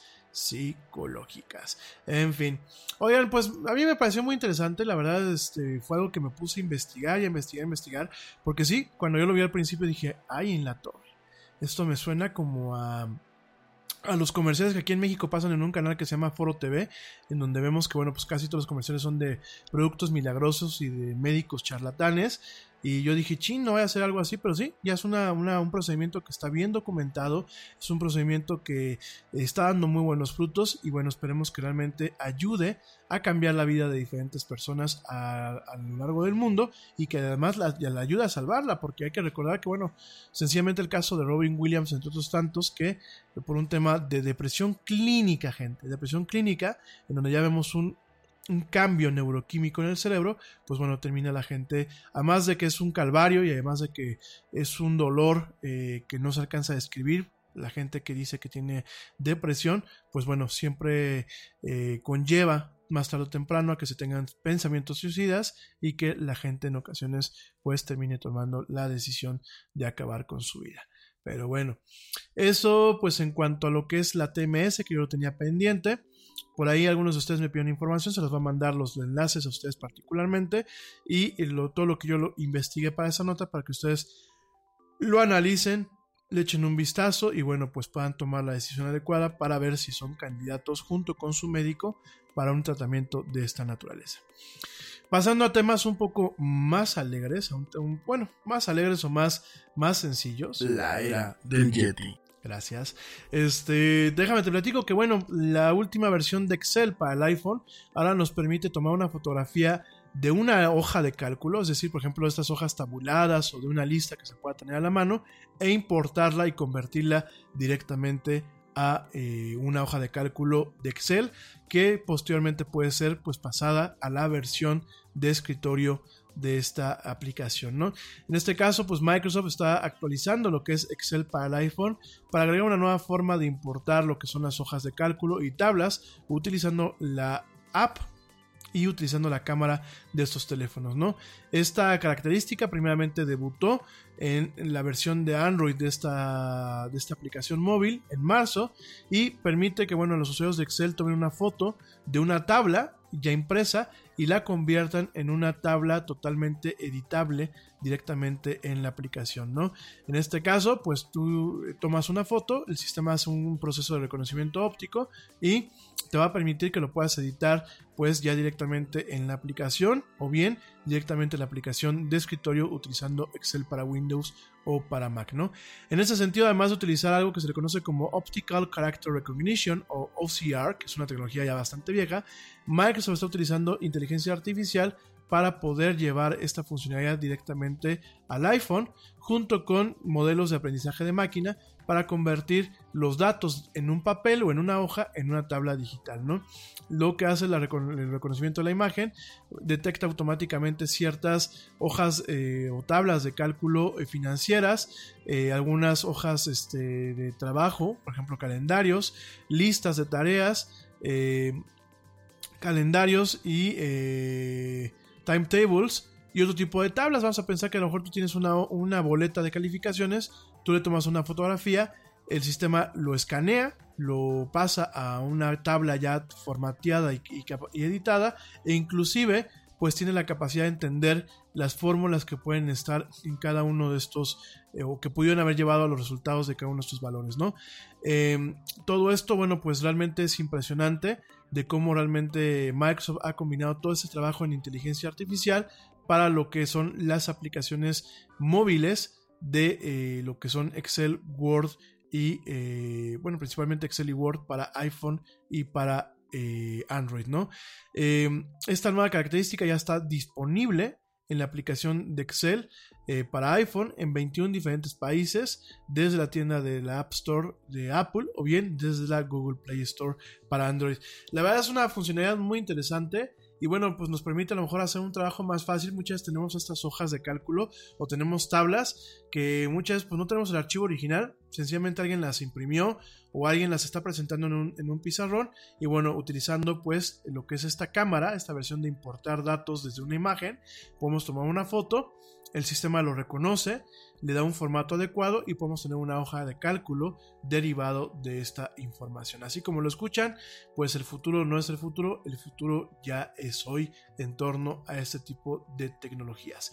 Y rápidamente hablando de Apple, pues déjame te, comento que Apple presentó un nuevo iPod, iPod Touch eh, la versión 2019 del iPod Touch, que realmente, bueno, pues por ahí, no sé, todavía hay gente que tenga iPods normales del, Touch, que es como si fuera un iPhone sin, este, sin, sin conectividad celular y sin micrófono. Que me, o bueno, sin el auricular realmente. Bueno, pues hay gente que sí tiene el iPod Touch y el, eh, recientemente Apple acaba de lanzar un iPod Touch 2019 que lo que vemos, lo único que tienen es eh, un procesador nuevo que es el procesador A 10 Fusion. Eh, tienen un poco de más memoria y tienen pues eh, una cámara un poquito más grande y lo encontramos en, tres diferentes tamaños de 32 de 64 y de 128 gigas no entonces ah por aquí me dice la teacher Lau que tiene iPod. Mira nada más. Entonces este pues este cómo se llama Miren, es, es, algo popular. Fíjense que yo me lo he planteado, el tener, pues aparte del iPhone, tener en su momento a lo mejor un, un iPod, sobre todo para cuando nada más quieres escuchar música y no quieres que nadie te interrumpa, o lo quieres traer en el coche y no quieres que las notificaciones estén constantemente interrumpiendo, ¿no? Bueno, rápidamente te recuerdo que van eh, estos nuevos iPod Touch van a tener una pantalla de retina de 4 pulgadas, el clásico botón Home con Touch ID, es decir, para que tú puedas entrar, la cámara trasera de 8 megapíxeles y lo encontramos en versiones de 32, 64 y 128 gigas, ¿no? Además de una nueva versión de 256 gigas, aunque todavía no está a la venta, el nuevo iPod Touch ya aparece en la página web de Apple en México y los precios son para la versión de 32 GB 4.700 pesos, para la versión de 128, 7.200 pesos y para la versión de 256, 9.699 pesos. Miren, fíjense que es una forma también de entrar al ecosistema de Apple sin tener eh, pues un teléfono como tal, como un iPhone. La verdad es que hay mucha gente que sí los utiliza, hay gente que los utiliza en conjunto eh, con el iPhone, sencillamente para tener aplicaciones de juego o aplicaciones exclusivamente para escuchar música. Y bueno, pues realmente... Eh, hay que reconocer que, bueno, hay iPhone 7 con precios cerca de los 6 mil pesos, en donde, bueno, a lo mejor te conviene plantearte comprar el teléfono completo en vez de un iPod de estos. Pero bueno, es curioso que Apple aún a estas alturas siga actualizando este tipo de, dispositivos móviles. Y bueno, antes de pasar al tema de Fukushima y de Intel y de todo este tema de esos rollos, déjame te comento rápidamente que Tesla abre su primera agencia en Guadalajara. Además de que ya tiene la tienda en Santa Fe, bueno, pues ya eh, está abriendo la primera agencia en Guadalajara. Y bueno, pues ya, eh, bueno, fíjate que tú puedes comprar un Tesla tranquilamente por internet y te lo entregan en cualquier parte de tu país, de, México, sin ningún problema, ¿no? Pero para la gente que vive en Guadalajara y en la Ciudad de México, pues ya hay dos agencias en donde, bueno, pues ya eh, pueden ir a ver el coche, pueden ir a hacer un test drive y bueno, pues esta es la primera agencia en Guadalajara, ojalá que pronto hagan en Querétaro, en donde, bueno, pues vamos a poder ver todos estos coches eh, eléctricos de la compañía de Elon Musk. Para la gente que vive aquí en México, aquí en Guadalajara, esta agencia se localizará en la avenida Patria 120 y eh, primeramente va a ser un service center pensado para atender a los aproximadamente 100 vehículos, 120, 120 vehículos Tesla que hay en esa región y posteriormente comercializará algunos modelos adicionales de la marca, ¿no? Eh, en México, bueno, pues es posible ordenar el Model 3 bajo un esquema de configuración de, especificaciones. El precio de arranque para un coche Tesla es de 703.400 pesos y eh, es, la versión más económica. Y bueno, por ejemplo, el Model Y, que es como una SUV, está eh, en una versión de 978.400 pesos y la más cara en 1.272.400 pesos, ¿no? Eh, bueno, pues bueno, es lo que hay. Realmente eh, vamos a ver qué es lo que pasa con Tesla. A mí realmente me gustan mucho sus coches. Eh, me gustan también mucho los Volvos. De hecho, soy fan de la marca Volvo. Si tuviese yo el capital, probablemente me compraría un Tesla. O me compraría un Volvo con eh, capacidad híbrida. No lo sé. A mí personalmente me gusta eso que los coches Tesla se manejan solos, todo el tema del hardware, todo el tema que aparte son eléctricos. Pero bueno, ya, ya platicaremos en su momento de coches, ¿eh? Este, digo, yo soy fan de los Volvo, pero también no descarto en algún momento, primero Dios y primero mi bolsillo y mi trabajo, pues que me permitan, eh, quizás en un futuro, quizás un tanto lejano, pero no deja de ser futuro, pues comprarme un coche de estos. Fíjense que, bueno, muchos de ustedes me platicaron otro día que en Estados Unidos, porque se sentía que eran como más accesibles. En Estados Unidos no es que sean más accesibles, porque no dejan de ser costosos, pero de alguna forma son más asequibles, porque en muchos estados hay inclusive un, apoyo por parte del gobierno para cambiar a coches eléctricos de entre 5 mil y 7 mil dólares, punto número uno. Y punto número dos, bueno, se tienen eh, cuestiones de leasing y de créditos automotrices que inclusive tienen eh, intereses muy bajos, ¿no? Aquí en México, pues como vimos en la prehistoria, eh, ya, ya ven que, bueno, pues seguimos todavía desde los 10.000 años de la Fundación de México, pues es normal que no se apoye ninguna de estas plataformas, ¿no? Y además de que, bueno, pues cómo le vamos a hacer mosca a la, a la, a la riqueza natural que son nuestros hidrocarburos, ¿no? Entonces, por eso no se apoya. Seguramente si el gobierno buscara realmente tener un tema de la incorporación de vehículos que no contaminan, vehículos eléctricos, y apoyan a todos los vehículos eléctricos, no solamente los de Tesla, sino por ejemplo los de Ford, los de Chevrolet, pues seguramente sea otro otro, gallo nos cantaría con ese tipo de vehículos, ¿no? Y seguramente cantarían otro gallo con el tema de la contaminación, ¿no? Pero bueno, ya sabemos que a los gobiernos de nuestro país, de aquí de México, solamente les gusta vivir en el atraso, en el pasado, eh, en la corrupción total, a todos.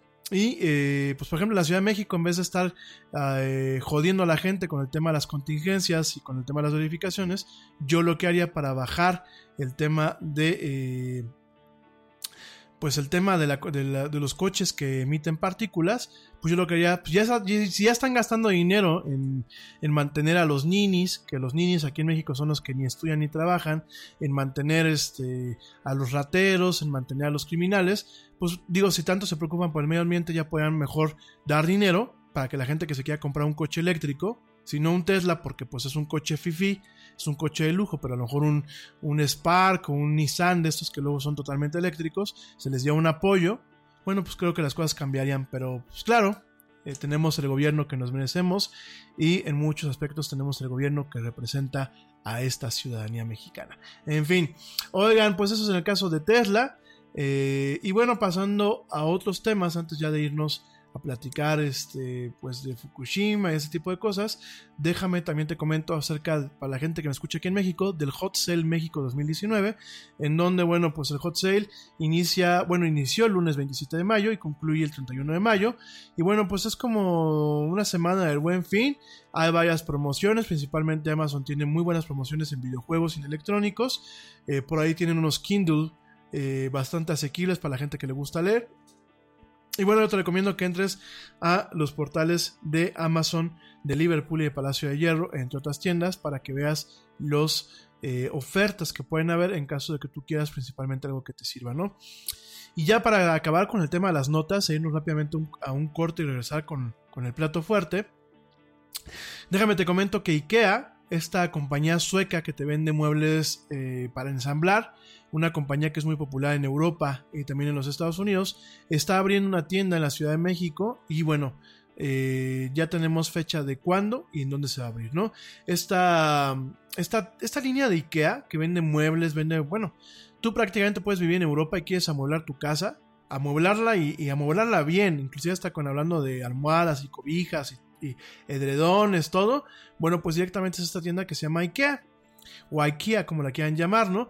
Eh, IKEA, bueno, pues es una marca sueca muy popular, sobre todo porque te venden los muebles desarmados para que tú los armes, o bien puedes contratar el servicio de armado directamente en tu casa. Es muy popular, muy, muy popular. Eh, los muebles y todo lo que tú, lo que ellos venden son, eh, tienen precios muy accesibles y tienen cuestiones muy modernas, muy bonitas. Y bueno, directamente eh, lo que es el gerente regional de ventas de IKEA Mexi- México, Malcolm Puras, dijo que están muy emocionados de abrir en un mercado tan dinámico como México su primera tienda, ¿no? En ese sentido, en, en una pequeña rueda de prensa, comentó que este es un gran momento para anunciar nuestra llegada, así como nuestros planes para el país. Nuestra ambición es traer el concepto de diseño democrático para muchos mexicanos, afirmó. La primera tienda de IKEA o de IKEA abrirá sus puertas en el centro comercial Encuentro Oceanía de la Ciudad de México en el 2020 y junto con la tienda comenzará a operar la plataforma de comercio en línea de esta marca, ¿no? La tienda que medirá 23.500 metros cuadrados estará compuesta por tres pisos y ofrecerá 7.500 productos. El lugar incluirá el famoso espacio de comida rápida de la marca que ofrece alimentos suecos. La verdad es que es una aunque no vaya uno a gastar, es un es una delicia ir a, a una tienda IKEA. Este, te puedes perder, es como ir a un Disney de muebles.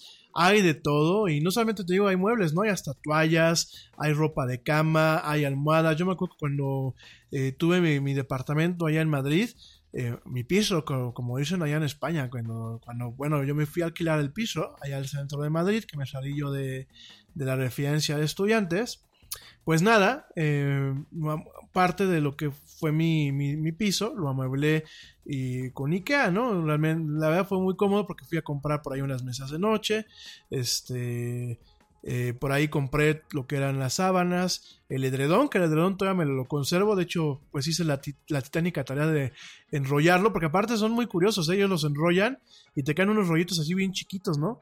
Los enrollan como que el vacío ya cuando llegas y lo sacas de su, de su rollo, chin, se hacen grandototes, ¿no? Pero bueno, este, hice la, la titánica tarea de guardarlo en la maleta, no sé ni cómo lo hice, pero guardé mi, mis- mi edredón, me lo traje para acá, digo, lástima que es un edredón individual, pero bueno, en diciembre la verdad es muy cómodo porque es un edredón dual y este... Y aunque es individual, pues lo uso yo luego para ver la televisión. Muy, muy cómodo, de muy buena calidad. Eh, las almohadas también. eh, la ropa de cama muy bonita y también muy de muy buena calidad, muy fácil de lavar. Y bueno, tiene unos muebles muy bonitos, la verdad. ¿eh? El reto muchas veces es lavar, es este, lavarlos. El, reto muchas veces es armarlos. Yo me acuerdo que cuando armé las mesitas de noche, bueno, pues era, fue un lío, de verdad, porque a lo mejor yo soy medio, medio tonto con las instrucciones, ¿no? Pero fuera de eso, la verdad es que IKEA tiene cosas muy, muy buenas y creo que va a ser algo muy bueno para México, no solamente por el potencial que va a tener para suplir a- al público mexicano de muebles buenos a bajo precio, sino que pues obviamente los, las fuentes de empleo que se van a generar en la tienda, en la tienda en línea y obviamente en los servicios de armado y de entrega, ¿no? Pues sí, por aquí me dicen tiembla Dico, pues sí, tiembla Dico, tiembla Muebles Troncoso y tiemblan esas- ese tipo de tiendas, ¿no? Porque realmente tiembla Frey, tiembla, bueno, tiemblan diferentes tipos de tiendas que seguramente les va a dar su batalla esta empresa sueca. En fin, mi gente, pues me voy ya al último corte para platicar de Fukushima y de, y de Chernóbil, terminar de platicar estos temas y no me tardo nada. Sí, otro corte más. No, fíjense que déjenme tomar tantito aire, ¿no? Y ya con eso regresamos. Ya mañana les platico de, Intel y las computadoras y eso, sobre todo porque veo que mucha gente está entrando para escuchar lo de, lo de Chernobyl y lo de Fukushima. Entonces, hoy vamos a terminar con ese tema y mañana platicamos de lo de Intel y otras cosas, ¿no? Aparte, acuérdense que pues este era el programa de mañana. Entonces, bueno, pues como no vamos a tener mucho contenido para mañana, lo ponemos directamente a estas cuestiones. No me ha tardado nada, te recuerdo nuestras redes sociales, facebook.com diagonal la era del Yeti, Twitter arroba el Yeti oficial e Instagram arroba la del Yeti. Saludos a Costa Rica, gracias por todos los mensajes que me están mandando. No me tardo nada, ya volvemos en esto que es la era del Yeti. Mis amigos los ticos, saludos hasta allá.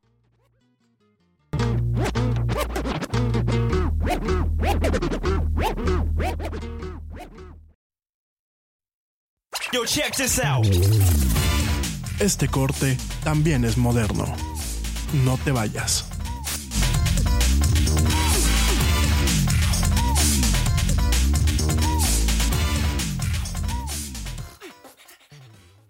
Nada es más importante que la salud de tu familia y hoy todos buscamos un sistema inmunológico fuerte y una mejor nutrición. Es por eso que los huevos Egglands Best te brindan más a ti y a tu familia. En comparación con los huevos ordinarios, Egglands Best te ofrece 6 veces más vitamina D y 10 veces más vitamina E, además de muchos otros nutrientes importantes, junto con ese sabor delicioso y fresco de la granja que a ti y a tu familia les encanta. Todos queremos lo mejor para nuestras familias. Entonces, ¿por qué no los mejores huevos? Solo Egglands Best. Mejor sabor, mejor nutrición, mejores huevos. Te preocupas por la salud de tu familia y hoy un sistema inmunológico fuerte y una mejor nutrición son más importantes que nunca. Es por eso que los huevos Egglands Best te brindan más a ti y a tu familia. En comparación con los huevos ordinarios, Egglands Best te ofrece 6 veces más vitamina D y 10 veces más vitamina E, además de muchos otros nutrientes importantes, junto con ese delicioso sabor fresco de granja que a ti y tu familia les encanta. No son tiempos ordinarios, entonces, ¿por qué darle a tu familia huevos ordinarios? Solo Egglands Best. Mejor sabor, mejor nutrición, mejores huevos. Argos.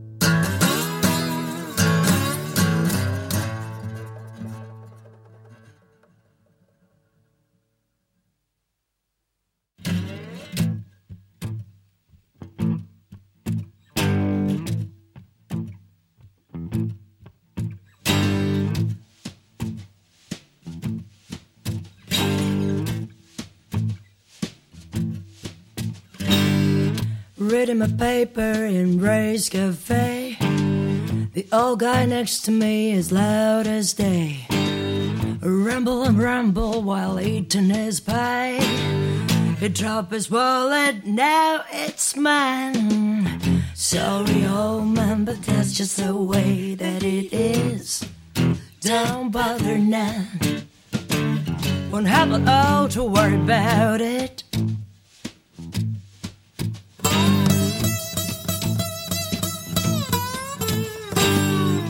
Pick up the wallet and slipped outside. I walked around and walked around and walked around town. I found my nerve and a good place to hide, only to find no cash inside. Uh-huh. Oh well, I guess that's just the way that it is. Don't bother now. Won't have happen, oh, to worry about it.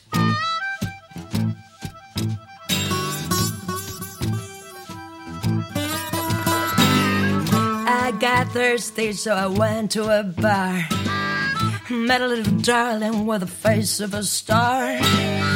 In the morning, woke up to find she stole my car along with my heart. Yeah. Oh well, I guess that's just the way that it is. Don't bother none. Won't have a lot to worry about it.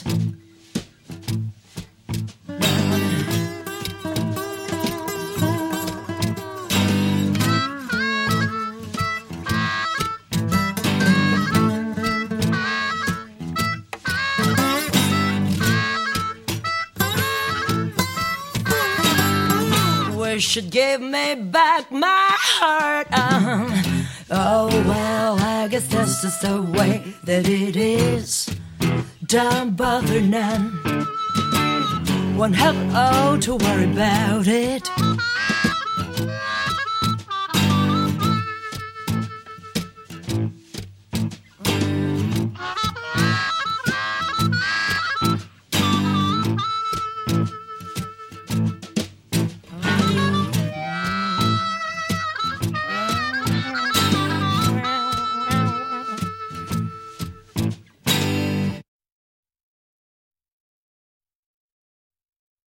La era del Yeti.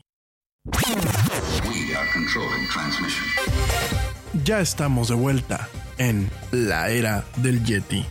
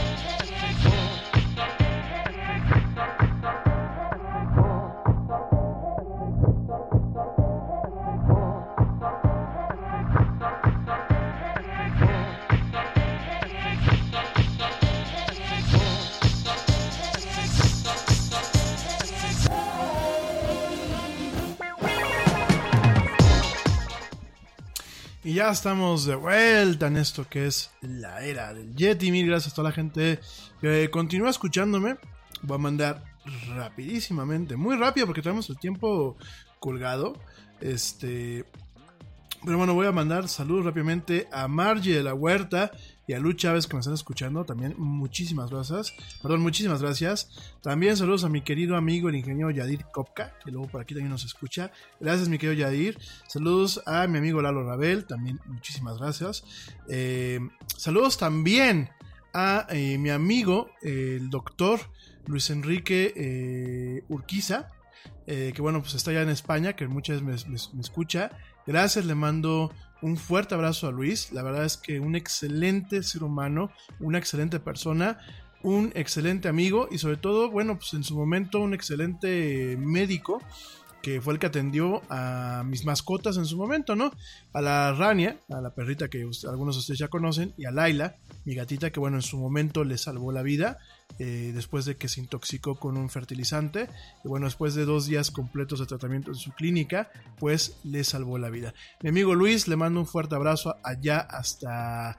Eh, no, no es Extremadura. ¿Dónde se fue mi querido amigo Luis? Bueno, lo, checo, lo checo porque así se me, fue el, se me fue el lugar donde está.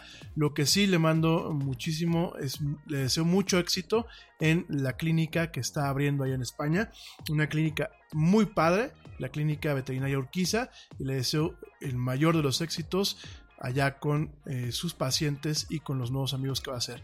También hablando de médicos veterinarios, también quiero mandar un fuerte abrazo y un saludo muy fuerte a, eh, muy sincero, a los médicos, a, los veterinarios nuevos de la Rani y de la Laila, que son el doctor Alex Romo, además de, ser un excelente veterinario, un excelente amigo, un cuate muy humano. La verdad es que realmente es muy, muy buen médico con mucho feeling. Igual que la doctora eh, Bianca. Ay, ¿por qué se me van los apellidos? Espérenme. Perdón, Bianquita, si me estás escuchando. Se me van los, se me van luego las cosas. Bianca Vázquez, saludos a ambos. Muy buenos amigos también. Grandes médicos. Y bueno, al igual que con Luis, eh, la, la Lilac, la gatita se salvó. Pues en el caso de la Rania, gracias a Alex, Alex Romo, pues se salvó este, la Rania de un problema que tenía como perrita. Eh, hay una enfermedad que les da a las perritas que se llama piometra, en donde, bueno, el útero se les infecta y es un tema de vida o muerte. Entonces, realmente Alex supo detectarlo a tiempo. Eh, es un excelente cirujano y, bueno, afortunadamente aquí la rania sigue dando lata y ladrando y moviendo la cola y siendo diva, porque tenemos una perrita muy diva aquí en esta casa. Entonces, bueno, pues también este, muchísimas gracias y les mando un fuerte, un fuerte, fuerte, fuertísimo saludo. También saludos a... Eh, eh, bueno, por ahí. Eh, saludos a. Espérenme, espérenme, espérenme. No se me esperen. Saludos a Pablito Hernández. Eh, ya saludé a Blanquita Chaya, ¿verdad? Sí, saludos a Blanquita Chaya. De nuevo, saludos a la teacher Laura, por supuesto. Saludos también. Ahí ven, ya, ya abrí el Messenger, no se desesperen. Eh, saludos a Armando Alemán, a Carlos Benítez, que cuando voy a la Ciudad de México para una conferencia, pues cuando me inviten. Saludos a eh, Juan Carlos Vera, Mauricio Chávez. Saludos a Wilmer Valderas, allá en Colombia. Saludos, mi Wilmer, que cuando voy por allá, pues cuando me inviten, pero invítenme. Saludos a Enrique Alcaraz. Saludos a María Escoto, a Rafael Meneses, a Carlos Reyes, Ana de Garay, Angélica Islas, a eh, Laura eh, Valverde. Los Valverde me escuchan mucho, ¿eh? ¿eh? Laura no es este pariente tuyo, Carlos Valverde. Bueno, saludos a Salvador López Sandoval. saludos a Ernesto Buendía. Saludos a Giovanni Maldonado. A Gabriela García. A Mario Almazán. A Saúl Romero. A Salvador Miranda. A José Torres a Pepe Totem, a Clara Camacho, a eh, Reina Castruita. Bueno, Reina Castruita.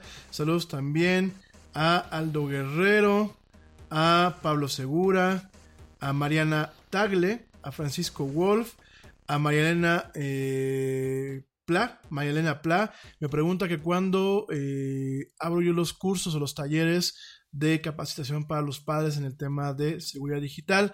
Depende de dónde me escribas, no, no me metí a checar tu perfil ahorita. Eh, si es principalmente los, los estamos promocionando para abrirlos aquí en Querétaro, pero si ustedes en alguna parte de la República me dicen ya tenemos un grupo de 20 o 40 papás interesados, ya en firme, bueno, pues organizamos ahí la apertura de esos talleres. Gracias. También saludos a Jorge Rodríguez, saludos a Brenda Cruz Varela a eh, Carlos Beller Macías, saludos a eh, Mario, Mario Medina, a Loreta Guzmán, a Arturo Rivera y a Juan Carlos Soto Frías. Gracias, gracias de verdad por mandarme sus mensajes, por mandarme sus dudas y por hacerme sus comentarios. Bueno, mi gente, vamos a platicar eh, de Chernóbil y de Fukushima. Ya habíamos comenzado esta semana a platicar estos temas. Te recuerdo que, bueno, pues el lunes platicamos un poquito eh, el tema vinculado a lo que es la miniserie. Ayer profundicé un poquito más en torno principalmente a las muertes, a las casualidades, a las víctimas que hubieron desafortunadamente. Por aquí me dicen que exactamente qué fue lo que pasó. Yo les platicaba que, bueno, pues lo que es el reactor, el núcleo reactor, fue que voló. Déjame les platico cómo fue lo que exactamente pasó, ¿no? Digo, igual ustedes lo van a ver en la miniserie, pero bueno, les platico qué fue lo que pasó y por qué eh, sí sigue siendo seguro a, a, pesar de todo eso en el caso de eh, Chernobyl y qué pasó en el caso de Fukushima. Eh, te recuerdo que el 26 de abril de 1986 a la 1.23 de la mañana el reactor 4 sufrió lo que es un aumento de poder catastrófico cuando no puedes regular tú la reacción. ¿Cómo funciona una reacción nuclear? Una reacción nuclear está basada en algo que se le conoce como fisión. La fisión es donde tenemos combustible nuclear, que lo que hace es que ese combustible va soltando eh, algo que son electrones. el electrón, pues es como si fuera una partícula atómica, ¿no? ¿Qué pasa? Eh, dependiendo de cómo se maneja la reacción con, con unas eh, varillas que pueden ser de, grafito u otros componentes, lo que hace es que se genera energía calor, calorífica. Esa energía calorífica se, de alguna forma se aprovecha en unos sistemas de intercambio de calor que lo que hacen es eh, calentar el agua de unas tuberías. Esta agua se convierte automáticamente en vapor y con este vapor a alta presión lo que se hace es que se alimenta a unas turbinas y esas turbinas lo que hacen es generar energía eléctrica. El principio es muy similar a lo que se hace en una planta de carbón, nada más que en una planta de carbón el calor que se utiliza para generar vapor es, proviene a, partir de este mineral. En este caso eh, proviene a partir de una reacción de fisión nuclear, en donde principalmente el urano, el uranio 235, me parece que es el isótopo. Eh, déjenme les confirmo. Uranio, uranio, uranio, uranio, uranio 235. Sí, uranio pero es que hay diferentes isótopos. ¿Qué es un isótopo? Bueno, es, el tipo eh, o la composición de un elemento eh, en donde puede tener una característica sin dejar de, ser el mismo elemento. Hay ciertas configuraciones o ciertos isótopos del uranio que no son radioactivos. Hay otros que sí. Entonces, bueno, sí es el 235, uranio 235, en donde el uranio 235 se utiliza como combustible y lo que hace es que, bueno, cuando se genera esta reacción, eh, se genera calor, eh, principalmente, bueno, se le llama también uranio enriquecido en algunas condiciones, se genera calor y el calor lo que hace es calentar el agua, calentar el agua de un golpe, generar vapor a presión y ese vapor a presión lo que hace es alimentar las turbinas, ¿no? ¿Qué fue lo que exactamente pasó en, en Chernobyl o en Chernóbil, dependiendo de cómo lo queramos manejar? Eh, lo que pasó es que, en primer lugar, el reactor el tipo del diseño, porque era un reactor que se le conocía en aquel entonces como RBMK, que eran reactores diseñados y construidos por los rusos, no tenía ningún tipo de unidad de contención para caso de emergencia. Entonces eso fue un, principal problema, ¿no? Los reactores modernos, además del edificio en donde está el reactor y, donde, y además de la cámara del reactor, tienen eh, estructuras de soporte que, bueno, pues pueden en algún caso catastrófico eh, minimizar o acotar los daños que puedan provocar ese tipo de reactores. Además de los sistemas que te digo, en donde hacen que el reactor se hunda en la tierra en un espacio protegido con concreto y con plomo y bueno, minimice el efecto que puede tener el contaminante, ¿no? ¿Qué fue lo que pasó directamente? Eh, se hicieron pruebas en, en lo que son las turbinas, eh, en los sistemas de seguridad y en los sistemas de poder, eh, no se hicieron las pruebas de forma adecuada, las pruebas de seguridad. Eran simulacros que se hacían obviamente para probar que todo estuviese funcionando de forma adecuada. Eh, no se hizo el, procedimiento de prueba en orden, no se siguió lo que fue el checklist. Y qué fue lo que pasó, bueno pues directamente hubieron explosiones en lo que son las partes de eh, lo que es el reactor al momento de que no se pudo eliminar el calor eh, constante del reactor de una forma estable, el calor se empezó a acumular, eh, a pesar de que la reacción en cadena de la fisión se había, ¿cómo se llama? Pues se había parado. Y los reactores en, por ejemplo, como el que se utilizó en Chernóbil, utilizaban el agua, el agua normal como un, como un refrigerante, ¿no? En este caso, el reactor 4 en Chernóbil consistía de 1600 canales de combustible. Háganse cuenta que eran 6, eh, 1600 popotitos o 1600 tubitos. Cada uno de ellos requería un flujo constante de 28 me eh, toneladas métricas de refrigerante. O bueno, si ustedes lo quieren ver en litros y en galones, 28 mil litros por hora o bien 7.400 galones por hora. Entonces, en ese sentido, ¿qué es lo que pasó? Bueno, fue un tema demasiado desafortunado en donde las bombas que se encargaban de circular el agua para enfriar el reactor perdieron, eh, después de que se hicieron las pruebas, perdieron energía eléctrica, dejaron de bombear, eh, fallaron los reactores, eh, bueno, los generadores de emergencia de diésel, eh, que bueno, en teoría tendrían que haber empezado a funcionar dentro de 15 segundos después de que pararan las bombas. Se tardaron casi minuto y medio en, adquirir todavía el arranque potencial. ¿Y qué fue lo que pasó? Bueno, pues realmente eh, lo que pasó fue un, una consecuencia en cadena. Por ahí tuvimos un problema con. Bueno, tuvimos, tuvieron un problema con la turbina, con la turbina de vapor. Tuvieron problemas con estas bombas. Eh, se generó una presión y se generó bastante calor en lo que es el cuerpo del reactor. Y bueno, llegó un momento en que el procedimiento en el que se iba a, operar de acuerdo a este examen o esta prueba, esta prueba de seguridad, este simulacro de seguridad, no se hizo de forma adecuada.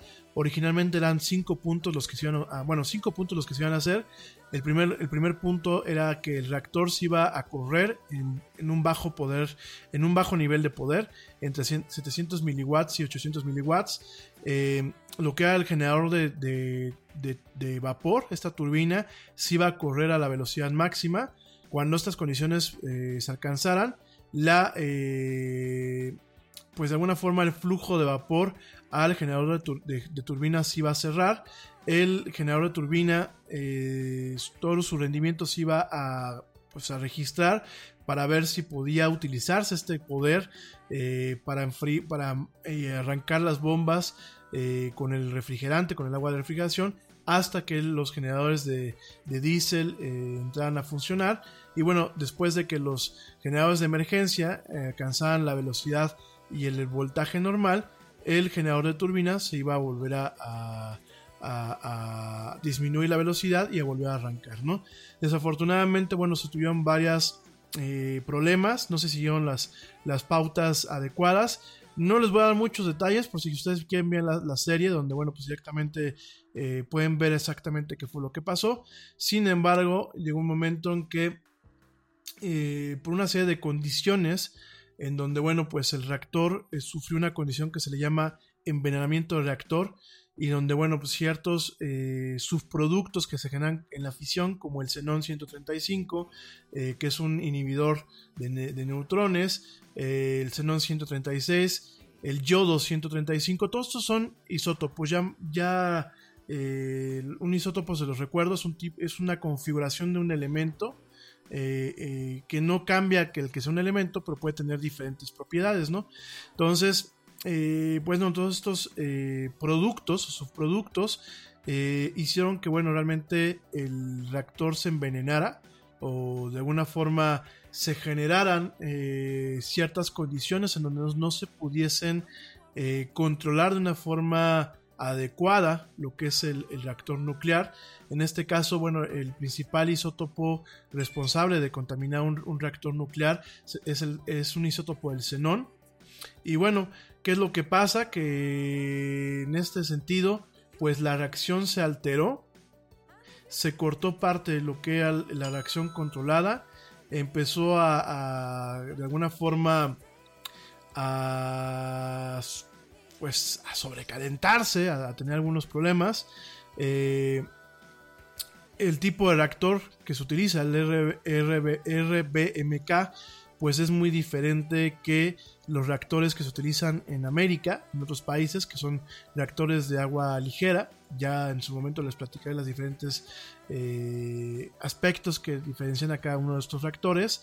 Y bueno, pues eh, se empezó a hacer todo este análisis. Bueno, aquí hay una serie de condiciones del documento que lo estoy leyendo en inglés. Eh, se, hicieron una serie de condiciones y se hicieron una serie de eh, procedimientos, pero no se hicieron de una forma adecuada. Eh, realmente el problema con el reactor de, de Chernobyl, pues fueron dos, fueron dos causas principales, ¿no? Fue el diseño del reactor, ya que los reactores RBMK pues tenían ciertos errores o ciertos defectos en su diseño y mucho de ello también fue eh, un error humano, ¿no? En este caso, eh, el sistema estaba operando eh, de una forma poco adecuada, a pesar de que se estuviese haciendo este examen. ¿Qué fue lo que, lo que en su momento pasó? Pues hay varias omisiones, hay botones que no se, que no se presionaron en su momento, hay eh, lecturas que no se tomaron en su, en su momento. Y bueno, llegó un momento en que eh, hubo una subida de poder en lo que es el, el, reactor nuclear. Imagínense que de pronto, pues, después de que hubo una inhibición, por lo que les acabo de comentar del el, el envenenamiento del reactor, de alguna forma, pues vino como que el pico, el pico de subida en el poder. Eh, hubo un sobrecalentamiento tremendo.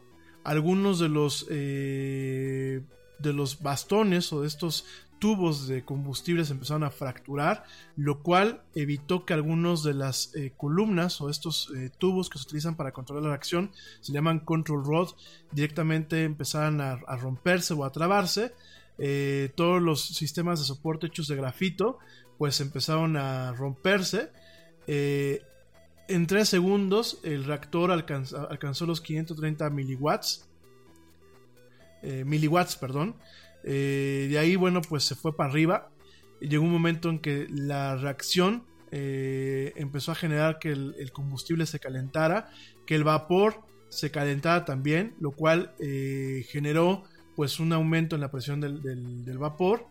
Esto ocasionó que se empezara a perder lo que es un intercambio térmico adecuado, es decir, el, reactor no se estaba enfriando. Y después, pues como decimos aquí en México, de un fregadazo, el reactor brincó a, un poder de 30.000 miliwatts eh, a, nivel térmico, 10 veces más lo que es el, la salida normal operacional. ¿Y qué fue lo que pasó? Bueno, pues eh, llegó un momento en que todo lo que eran los componentes eh, donde viajaba el agua alcanzaron tal presión, el vapor, que pues hizo una explosión, como cuando explota un boiler por una presión elevada. Y bueno, pues de ahí eh, se rompieron tuberías, explotaron tuberías. Esta, este vapor entró en contacto con los túneles de, de combustible, así le llaman. Eh, rompió parte de lo que es la estructura de refrigeración del reactor y pues toda esta explosión masiva lo que hizo fue romper todo lo que era la, cámara del reactor voló la tapa, voló la tapa, eh, la tapa superior del reactor. Y bueno, pues esta tapa salió volando. Perdónenme que sea tan, tan, a lo mejor tan poco propio para describir esta situación, pero bueno, es lo que estoy leyendo aquí en inglés. Esta tapa salió volando, rompió el techo del, del, edificio donde estaba el reactor. Esa fue la primera explosión que mucha gente escuchó. Esta explosión rompió otros canales de combustible, lo cual terminó de, pues, de darle al traste a todo, terminó de romper todas las líneas de refrigeración y bueno, pues todo este refrigerante eh, se convirtió automáticamente en vapor, escapó directamente al, al, núcleo del reactor y bueno, junto con todas estas condiciones ocurrió una segunda explosión mucho más fuerte, dos o tres segundos después de la primera, en donde esta explosión eh, pues repartió o hizo que se dispersaran todos los componentes del núcleo que ya estaban dañados, rompió lo que es la, la reacción nuclear en cadena y bueno, esto hizo que bueno, eh, prácticamente salieran volando eh, cachos completos de grafito cachos completos inclusive de ciertas componentes de, el uranio. Y bueno, pues directamente, además de todo esto, pues hizo que parte de, los residuos del reactor pues quedaran al descubierto.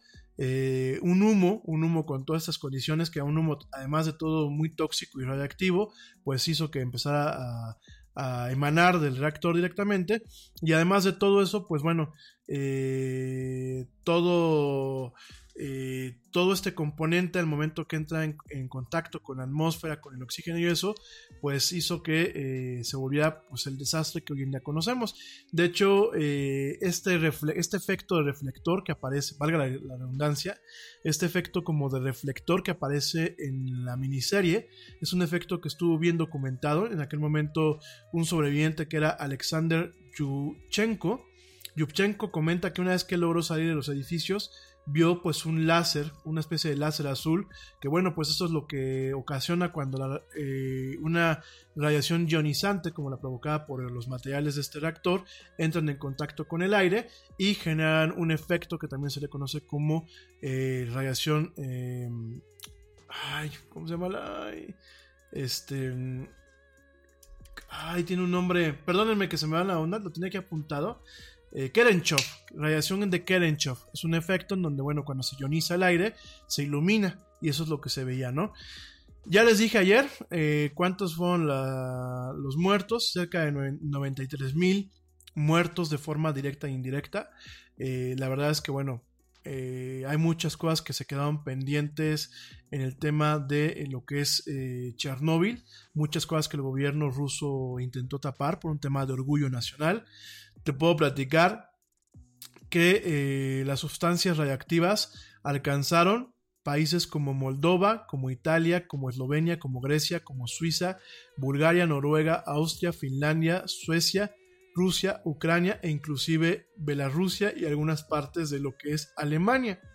Fíjense nada más, inclusive eh, con niveles de contaminación muy bajos fueron detectados en Target, la salud de todos es nuestra máxima prioridad. Por eso requerimos que todos usen mascarilla o alguna otra cubierta en el rostro, además de dar mascarillas y guantes para proteger a nuestro equipo. Todos los días limpiamos las tiendas a profundidad, también los carritos y canastas después de cada uso. Recuerda que cuentas con nuestros servicios de compra fácil, sin contacto, como Drive Up y entrega el mismo día. Creemos en estar siempre cuidándote. Siempre lo haremos. Conoce más en target.com diagonal a Bullseye View. Te preocupas por la salud de tu familia y hoy un sistema inmunológico fuerte y una mejor nutrición son más importantes que nunca. Es por eso que los huevos Egglands Best te brindan más a ti y a tu familia. En comparación con los huevos ordinarios, Egglands Best te ofrece 6 veces más vitamina D y 10 veces más vitamina E, además de muchos otros nutrientes importantes, junto con ese delicioso sabor fresco de granja que a ti y tu familia les encanta. No son tiempos ordinarios, entonces, ¿por qué darle a tu familia huevos ordinarios? Solo Egglands Best. Mejor sabor, mejor nutrición, mejores huevos. Eh, en prácticamente en toda Europa, menos lo que es la península ibérica. Realmente, pues mi gente allá en España que me está escuchando, se salvaron de pues este tipo de, contaminación, ¿no? Eh, es un, tema bastante, bastante grave, sobre todo por toda la incompetencia humana que hubo, el tema de que realmente no había gente preparada, no solamente preparada a nivel técnico, sino preparada a nivel humano, de de, ser capaz de reconocer que había una tragedia nacional, había un desastre en el momento y no se evacuó a la gente hasta prácticamente tres días después de lo que eran los pueblos cercanos de Pripyat y de Chernobyl, ¿no? Eh, bueno, ciudades, porque eh, Pripyat era una ciudad dormitorio que se creó para poder eh, de alguna forma mantener a Chernobyl funcionando, ¿no? fue un tema muy grave porque aparte los rusos tenían escondida Chernobyl, eh, todo este tema fue durante la época eh, prácticamente ya casi al final de lo que era la Guerra Fría, eh, pero todo era un tema de orgullo nacional.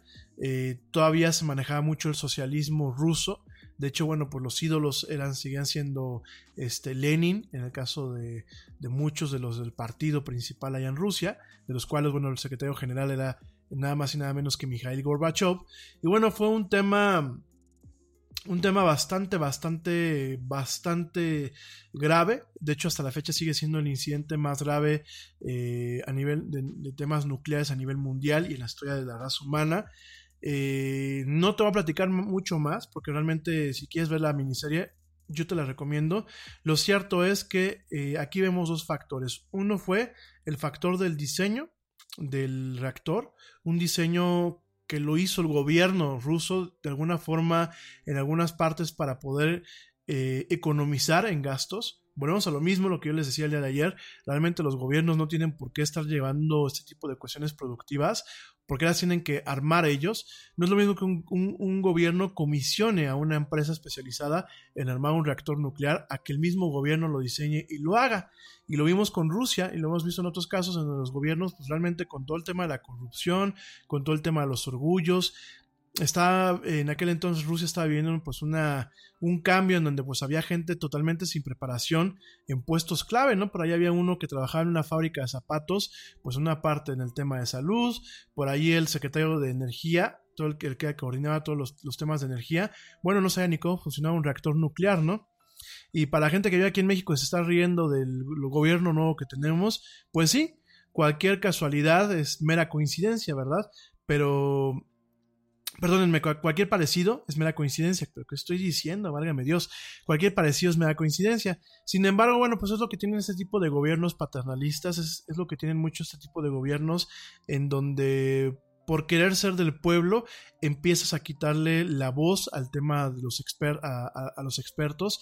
De hecho, mucho de lo que pasa en los primeros dos capítulos de eh, Chernobyl, de la miniserie, pues es indignante, ¿no? Porque tenemos a una, a una, serie de funcionarios burocráticos que no escuchan a los expertos, que inclusive por ahí hasta se, se mofan y se burlan de los científicos.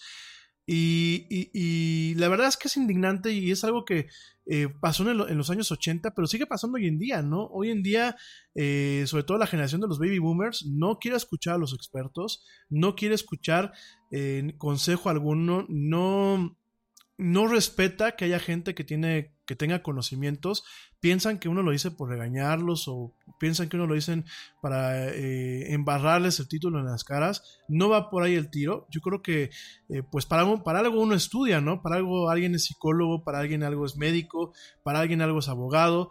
Para alguien, pues algunos somos comunicólogos o expertos también en la parte de seguridad digital. Eh, digo, obviamente uno no solamente es que tengas tú el título, ¿no? Sino que tengas la capacidad de demostrar que sabes y de respaldar tus conocimientos con acciones, ¿no? Pero lo vimos ahí en Chernóbil. Eh, llegaban los expertos y a, los expertos los tiraban de locos, no los querían escuchar, los denigraban. Eh, siempre ha habido el, miedo en este tipo de, pueblos, el miedo hacia la gente que sabe más. De hecho, te recuerdo, y no voy a cansar de recordarlo, este estudio que se hizo el año pasado aquí en México, en donde más del 52% de la gente que fue entrevistada y encuestada, pues decía que le tenía miedo a los científicos, que no le caía bien la gente que sabía más. Entonces, fíjense nada más un poco cómo es la mentalidad, ¿no? Y digo, esto es en todas partes, ¿no? Por ejemplo, en el tema de los negocios, ya ni les digo, ¿no? Llega uno, pues, sabiendo de publicidad, de marketing o de, ciertas partes, y no falta, pues, el baby boomer que se la pasa riéndose de uno, eh, se, burla de uno porque cuando le dices que hay que hacer un estudio de mercado de esta forma, o hay que hacer esto de esta forma, o hay que hacer esto de, otra forma, o el baby boomer, digo, perdón que lo diga en este, en este sentido, yo sé que no todos los baby boomers son este, con esta misma mentalidad, pero sí es una generación que nos ha dejado en muchos problemas, en muchísimos problemas a nivel mundial, que sus gobernantes han demostrado un alto nivel de ineficacia, sobre todo porque no se abren al consejo de expertos y, muchas ni siquiera son los, expertos jóvenes, son expertos contemporáneos a ellos. Yo a mí me ha tocado lidiar con clientes más o menos del mismo segmento de edad, que les dices, oye, es que hay que hacer la aplicación de una forma, y se ríen de uno, y te dicen, pues es que tú no sabes, ah, bueno, pues yo no sé, es que a mí yo lo leí en una revista así, pues yo te estoy diciendo que es así las cosas, así se hacen, ¿no? No es que es mi percepción que se haga así, bueno, pues si tú sabes más que yo, pues hazlo tú, ¿no? O para qué me consultas o para qué me preguntas, ¿no? O es como la gente que va al médico y le va y le dice al médico, pues lo que tiene, pues entonces para qué vas al médico, ¿no? Entonces, realmente estamos viviendo, yo creo que desde los años 80 estamos viviendo una generación o una serie de generaciones en donde realmente, pues yo a veces ya no le veo caso ser experto, ¿no? Porque ni te pagan lo que realmente vale tus servicios y además eso hasta, te humillan. O luego se enojan, te dicen, pues es que tú eres el sabiondo, pues es que vas de que sabes más, pues es que me quieres humillar con todo lo que tú sabes. No, compadre, pues entonces ¿para qué uno estudia, para qué se especializa? Y fíjense, si ustedes se dan cuenta, en Chernóbil, no me lo tomen a mí, vean cómo, cómo, cómo lo pinta la miniserie, que la miniserie está apegada totalmente a los relatos que hay. No es de que es un tema eh, totalmente dramatizado, se cambiaron los nombres, está basado en, todos los datos y los registros que hay. Van a darse cuenta que a los expertos se les escuchó cuando ya el problema ya era gravísimo, cuando realmente se tenía una bomba de tiempo en un problema que podía agravarlo, ¿no? Y es lo mismo que está pasando en muchos gobiernos, ¿no? El gobierno del señor Trump, véanlo, le dicen los expertos, que, hay que apegarnos a los acuerdos de París con el tema de la contaminación, ya le vale, oiga, es que el tema del calentamiento global, no, eso no es cierto, te lo dicen los científicos con números, con evidencias, no, no es cierto. Aquí el señor Andrés Manuel López Obrador, el señor de Hacienda, que me parece que es un, es un buen elemento, el señor Ursúa, le dice las cosas, no, o como él dice, como tiene su costumbre, yo tengo otros datos, ¿no? No, pues padrísimo. ¿Cuándo se fundó México? Hace 10.000 años, ¿no? Y ya no digo de, por ejemplo, en el tema empresarial, ¿no? Llego con uno con los clientes y les recomiendas algo. No, es que mi sobrino sabe más. Ah, órale, pues déjaselo a tu sobrino.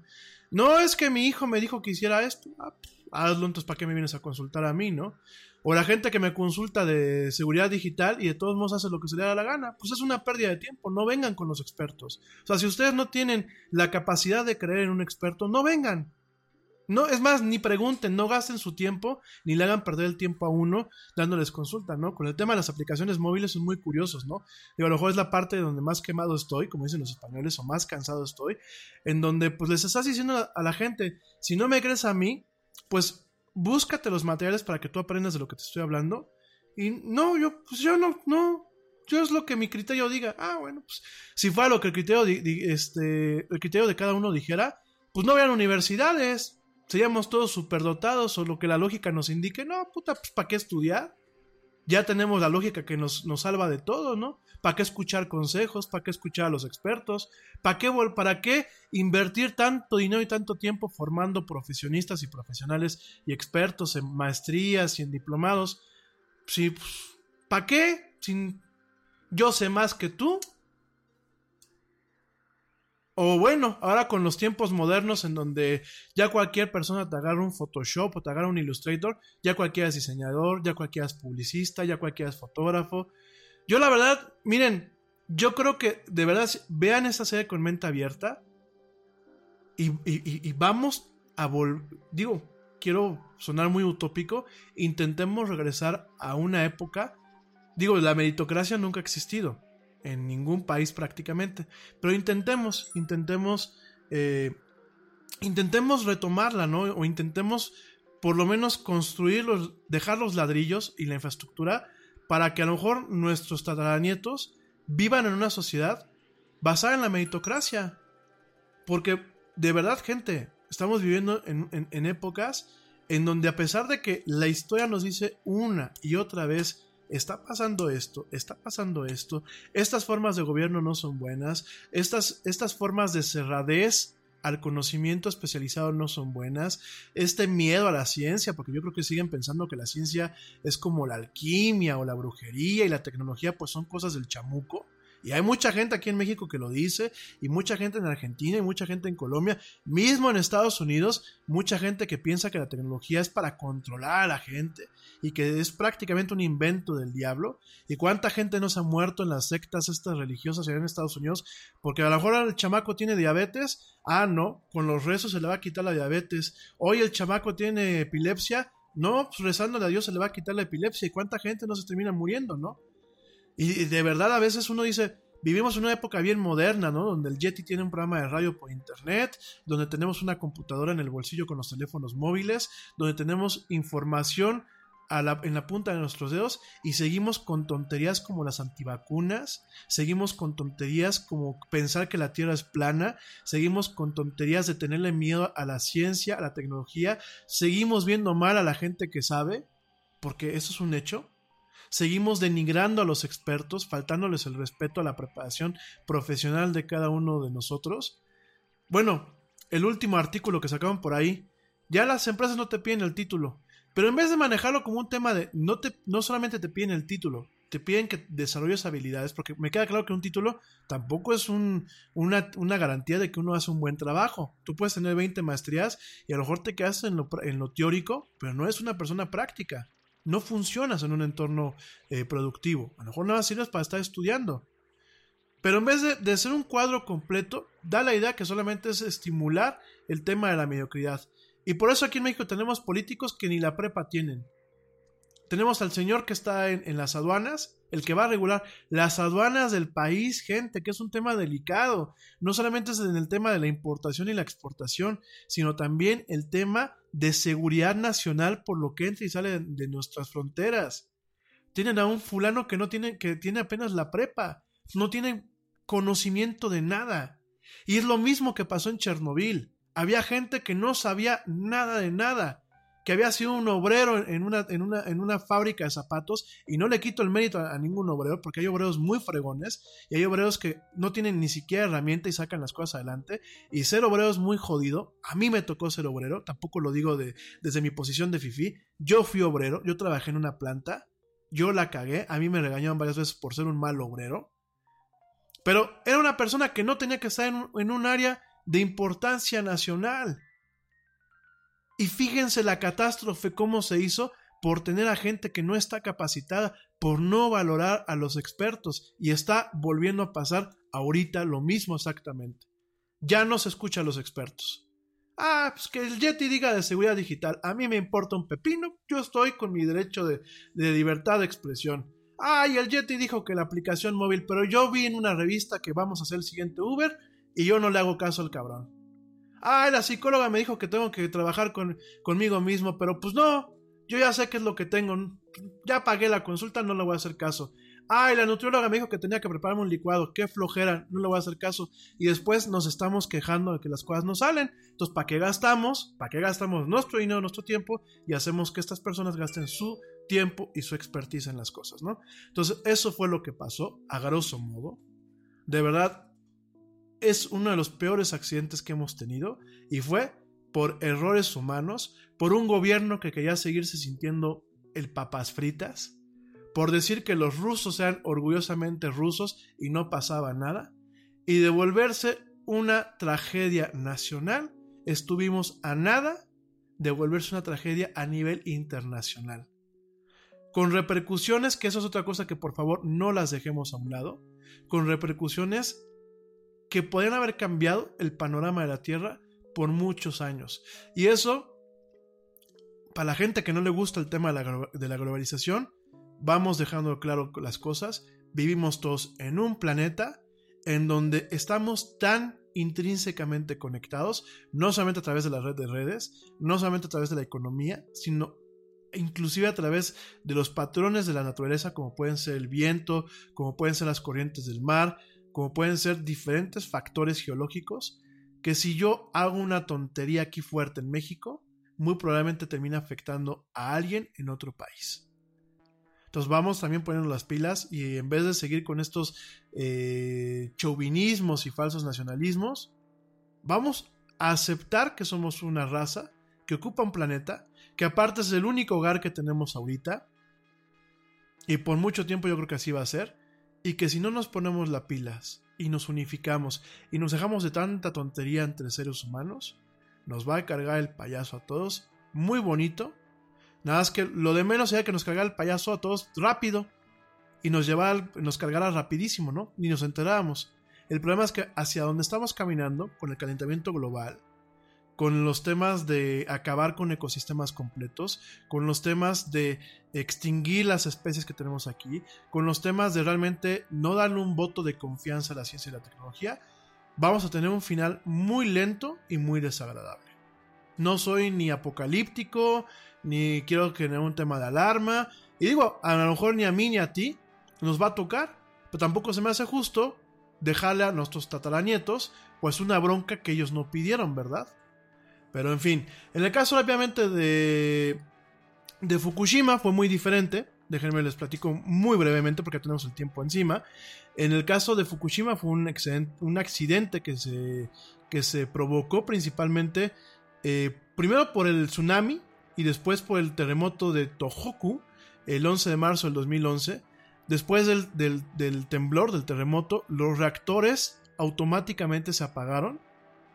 Esto por un tema de seguridad. Sin embargo, después de que vino el tsunami e inundó los generadores de emergencia que estaban proveyendo poder a las bombas que enfriaban los reactores, fue donde vino el problema. Se perdió el refrigerante en tres, este, en tres reactores. Eso hizo que los reactores se sobrecalentaran, se derritieran, lo que se le conoce como meltdown, y inmediatamente hubieron explosiones de aire que se mezcló con el hidrógeno y obviamente eso ocasionó pues el desastre eh, en tres reactores, en el reactor 1, 2 y 3, valga la redundancia, entre el 12 de marzo y el 15 de marzo. ¿no? Fue algo muy similar a lo que pasó en Chernobyl, nada más que aquí no fue un error humano. Aquí fue quizás un error de diseño y una muy mala suerte en el tipo de eventos que se dieron en sucesión y de forma catastrófica, ¿no? Eh, realmente eh, sí hay ciertos elementos, por aquí, gracias este, mi querido George por hacerme este comentario, eh, sí hay ciertos elementos en donde, en base a una investigación, que bueno, se creó un comité independiente para investigar el accidente nuclear de Fukushima. Esto pues de acuerdo eh, creado por lo que es el Congreso, la dieta de, nacional de allá de Japón. Eh, dijeron, bueno, ellos detectaron que las causas del accidente podrían haber sido evitables. O, o, de alguna forma se habían podido predecir y corregir en algunas partes. Y que el operador de la planta, fíjense, yo lo que les decía, no es lo mismo cuando el gobierno tiene todas las pezuñas embarradas en las operaciones a cuando realmente tienes tú a una empresa privada a la cual la puedes hacer responsable. Inclusive hasta por un tema político, pues la puedes hacer responsable. Este fue el caso de la Tokyo Electric, Electric Power Corporation, TEPCO, que bueno, en este caso pues se detectó que había fallado en cumplir ciertos requerimientos de seguridad básicos, como un análisis del riesgo, la preparación para el daño colateral y el desarrollo de planes y protocolos de evacuación. Y bueno, en 12 de octubre del 2012, TEPCO reconoció por primera vez que había fallado en tomar las, medidas necesarias por el miedo de, eh, de alguna forma, de generar protestas o demandas en contra de sus plantas nucleares, ¿no? Realmente, en ese sentido, pues sí pudieron haberse evitado, sin embargo, hay que reconocer que los japoneses eh, lograron controlar rápidamente el tema, el tema de Fukushima. Eh, obviamente, ¿qué es lo que pasa? Todavía esa zona sigue estando contaminada. Eh, realmente va a llevar mucho tiempo para su limpieza, al igual que lo que pasó con, con Chernobyl. lo que hay que reconocer es que, bueno, rápidamente se movieron. empezaron inclusive en, en Japón a a, checar a la gente de forma proactiva. En prácticamente todo Japón se empezaron a hacer estudios eh, de ultrasonido de, la tiroides, que bueno, pues realmente la tiroides es la parte que en un caso de radiación es la parte que absorbe eh, estos, esta energía ionizante y es la parte que muchas veces por donde empieza muchas veces una reacción en cadena que daña los tejidos, que daña eh, a nivel hemático, a nivel eh, gastrointestinal y a, nivel neurológico, que son las tres partes que componen lo que es el síndrome de envenenamiento por radiación agudo. Eh, eso, el tema de la tiroides es la parte donde se puede detectar si hay cierto tipo de envenenamiento. De hecho, como protocolo, cuando hay ese tipo de situaciones, lo que se hacen es que se dan pastillas de yodo, que lo que busca es estabilizar y arrestar ciertos componentes en la tiroides y lo que hace es que, bueno, estos componentes radioactivos terminas arrojándolos en la orina. no terminan fijándose en los tejidos blandos y en algunos tejidos eh, del cuerpo humano que bueno, cuando no caes en ese tema de envenenamiento terminas provocándote algunos casos de cáncer, algunos temas bastante peleagudos, ¿no? De hecho, muchos de este, estos estudios que se hicieron eh, como una campaña para evaluar que nadie había tenido una contaminación, eh, pues de alguna forma eh, sumamente nociva, pues se siguen haciendo hasta la fecha. Y bueno, curiosamente también se buscaba que no hubiese un cáncer de tiroides. El cáncer de tiroides pues es uno de los cánceres más con más eh, rango de supervivencia. Hay el 94% de personas que sobreviven después del diagnóstico, del primer diagnóstico, y este rango se incrementa a casi el 100% de eh, sobrevivencia si se eh, captura de una forma temprana, ¿no? Por eso estos, estos ultrasonidos de la, de la tiroides, ¿no? ¿Por qué? Porque, bueno, se pensó mucho tiempo que el daño había sido tan grande que, bueno, si estamos hablando de que Europa, Europa Central se contaminó con el tema de Fukushima, pues aquí nos, eh, pensando que, bueno, Japón en proporción es una isla pequeña, pues eh, se investigó y se tomaron medidas en donde, bueno, pues directamente se buscaba minimizar y evitar los daños indirectos de este tipo de accidentes. A lo que voy con todo esto, sí, al final del día no hay, no hay mecanismo ni hay máquina infalible. Eh, todo lo que hacemos los seres humanos, pues siempre tiene un rango de error. Pero siempre, en el caso de, Chernobyl, fue un, error humano, fue totalmente un error humano. En el caso de Fukushima, se pudo haber evitado ciertos problemas, aunque mucho era parte del diseño y mucho fue también un tema muy desafortunado al momento de que hubo un temblor y un tsunami al mismo tiempo. Eso fue realmente lo que le partió el, pues todo a estos reactores. Los reactores más modernos son reactores que cuentan con un N número de salvaguardas para evitar que hayan ese tipo de accidentes. De hecho, bueno, como yo te platicaba, ya hay inclusive ciertas varillas de control eh, de emergencia que solamente entran en caso de que haya una pérdida de control del reactor. Hay ciertos eh, pseudo sótanos, si lo quieren llamar así, en donde en un caso un evento crítico o, que el reactor se derrita, lo que hacen es que se abren estas partes y el reactor se va al subsuelo y bueno, este subsuelo está protegido por varias paredes de concreto, de plomo y de asbesto para evitar que la radiación contamine el suelo alrededor. Eh, hay varios mecanismos en donde el reactor puede apagarse automáticamente y varios sistemas de eh, control de enfriamiento, inclusive que bueno, tienen redundancia redundancia, redundancia. Y a lo que voy es, pasaron estas dos cosas, no por eso tenemos que asustarnos con el tema de los reactores nucleares. Lo vuelvo a repetir, eh, bien llevado un reactor es un tema bastante seguro, es un tema bastante eh, verde con el tema de la naturaleza. No es como lo pintan los Simpsons con la planta del señor Burns ahí en Springfield. Por supuesto que no es así. Eh, los reactores hoy en día son sumamente limpios, son muy precisos en el tema de la generación de energía, son un coadyuvante con el tema, por ejemplo, de las plantas solares o de las plantas eólicas. Eh, realmente, bueno, ya estamos quizás entrando a una etapa en donde a lo mejor el tema del reactor nuclear en cualquier momento puede pasar a un tema de obsolescencia.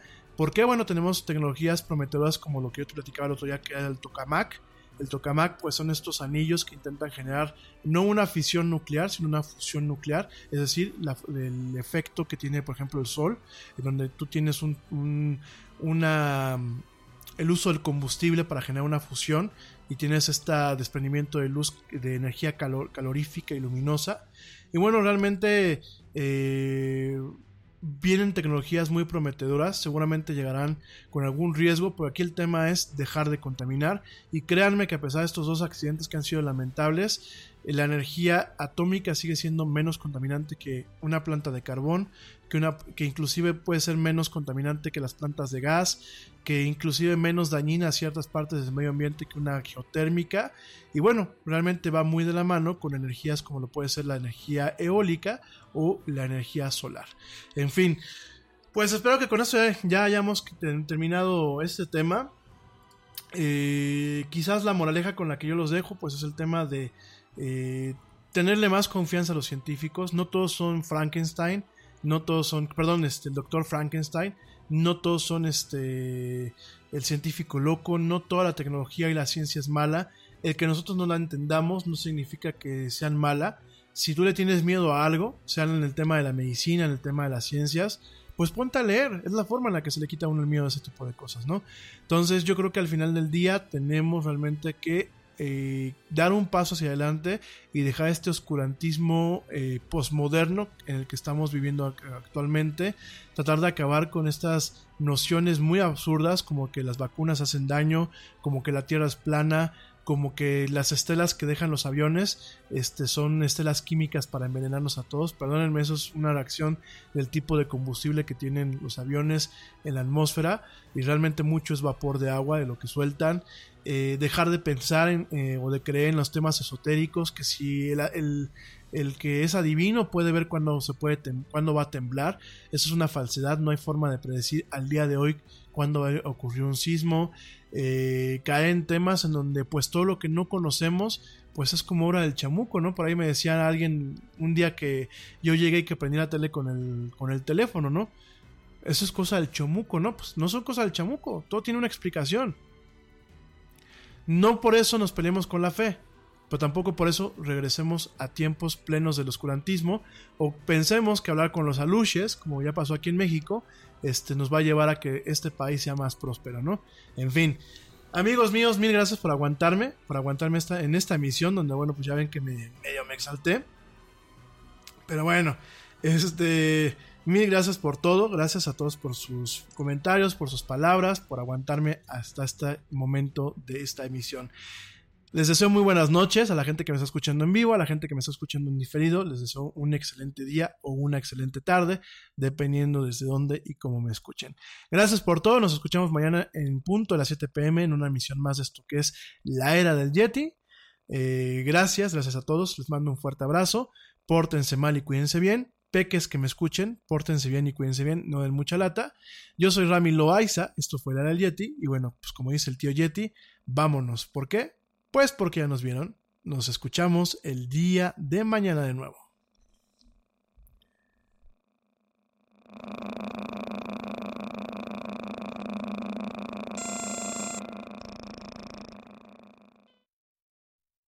¡Oye, hay más helado!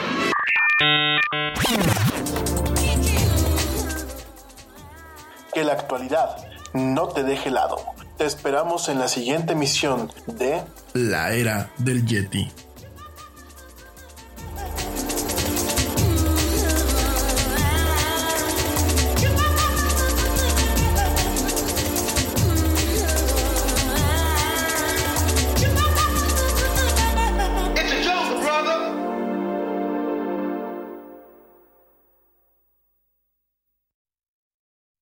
Nada es más importante que la salud de tu familia, y hoy todos buscamos un sistema inmunológico fuerte y una mejor nutrición. Es por eso que los huevos Egglands Best te brindan más a ti y a tu familia. En comparación con los huevos ordinarios, Egglands Best te ofrece 6 veces más vitamina D y 10 veces más vitamina E, además de muchos otros nutrientes importantes, junto con ese sabor delicioso y fresco de la granja que a ti y a tu familia les encanta. Todos queremos lo mejor para nuestras familias. Entonces, ¿por qué no los mejores huevos? Solo Egglands Best. Mejor sabor, mejor nutrición, mejores huevos. Te preocupas por la salud de tu familia y hoy un sistema inmunológico fuerte y una mejor nutrición son más importantes que nunca. Es por eso que los huevos Egglands Best te brindan más a ti y a tu familia. En comparación con los huevos ordinarios, Egglands Best te ofrece 6 veces más vitamina D y 10 veces más vitamina E, además de muchos otros nutrientes importantes, junto con ese delicioso sabor fresco de granja que a ti y tu familia les encanta. No son tiempos ordinarios, entonces, ¿por qué darle a tu familia huevos ordinarios? Solo Egglands Best. Mejor sabor, mejor nutrición, mejores huevos.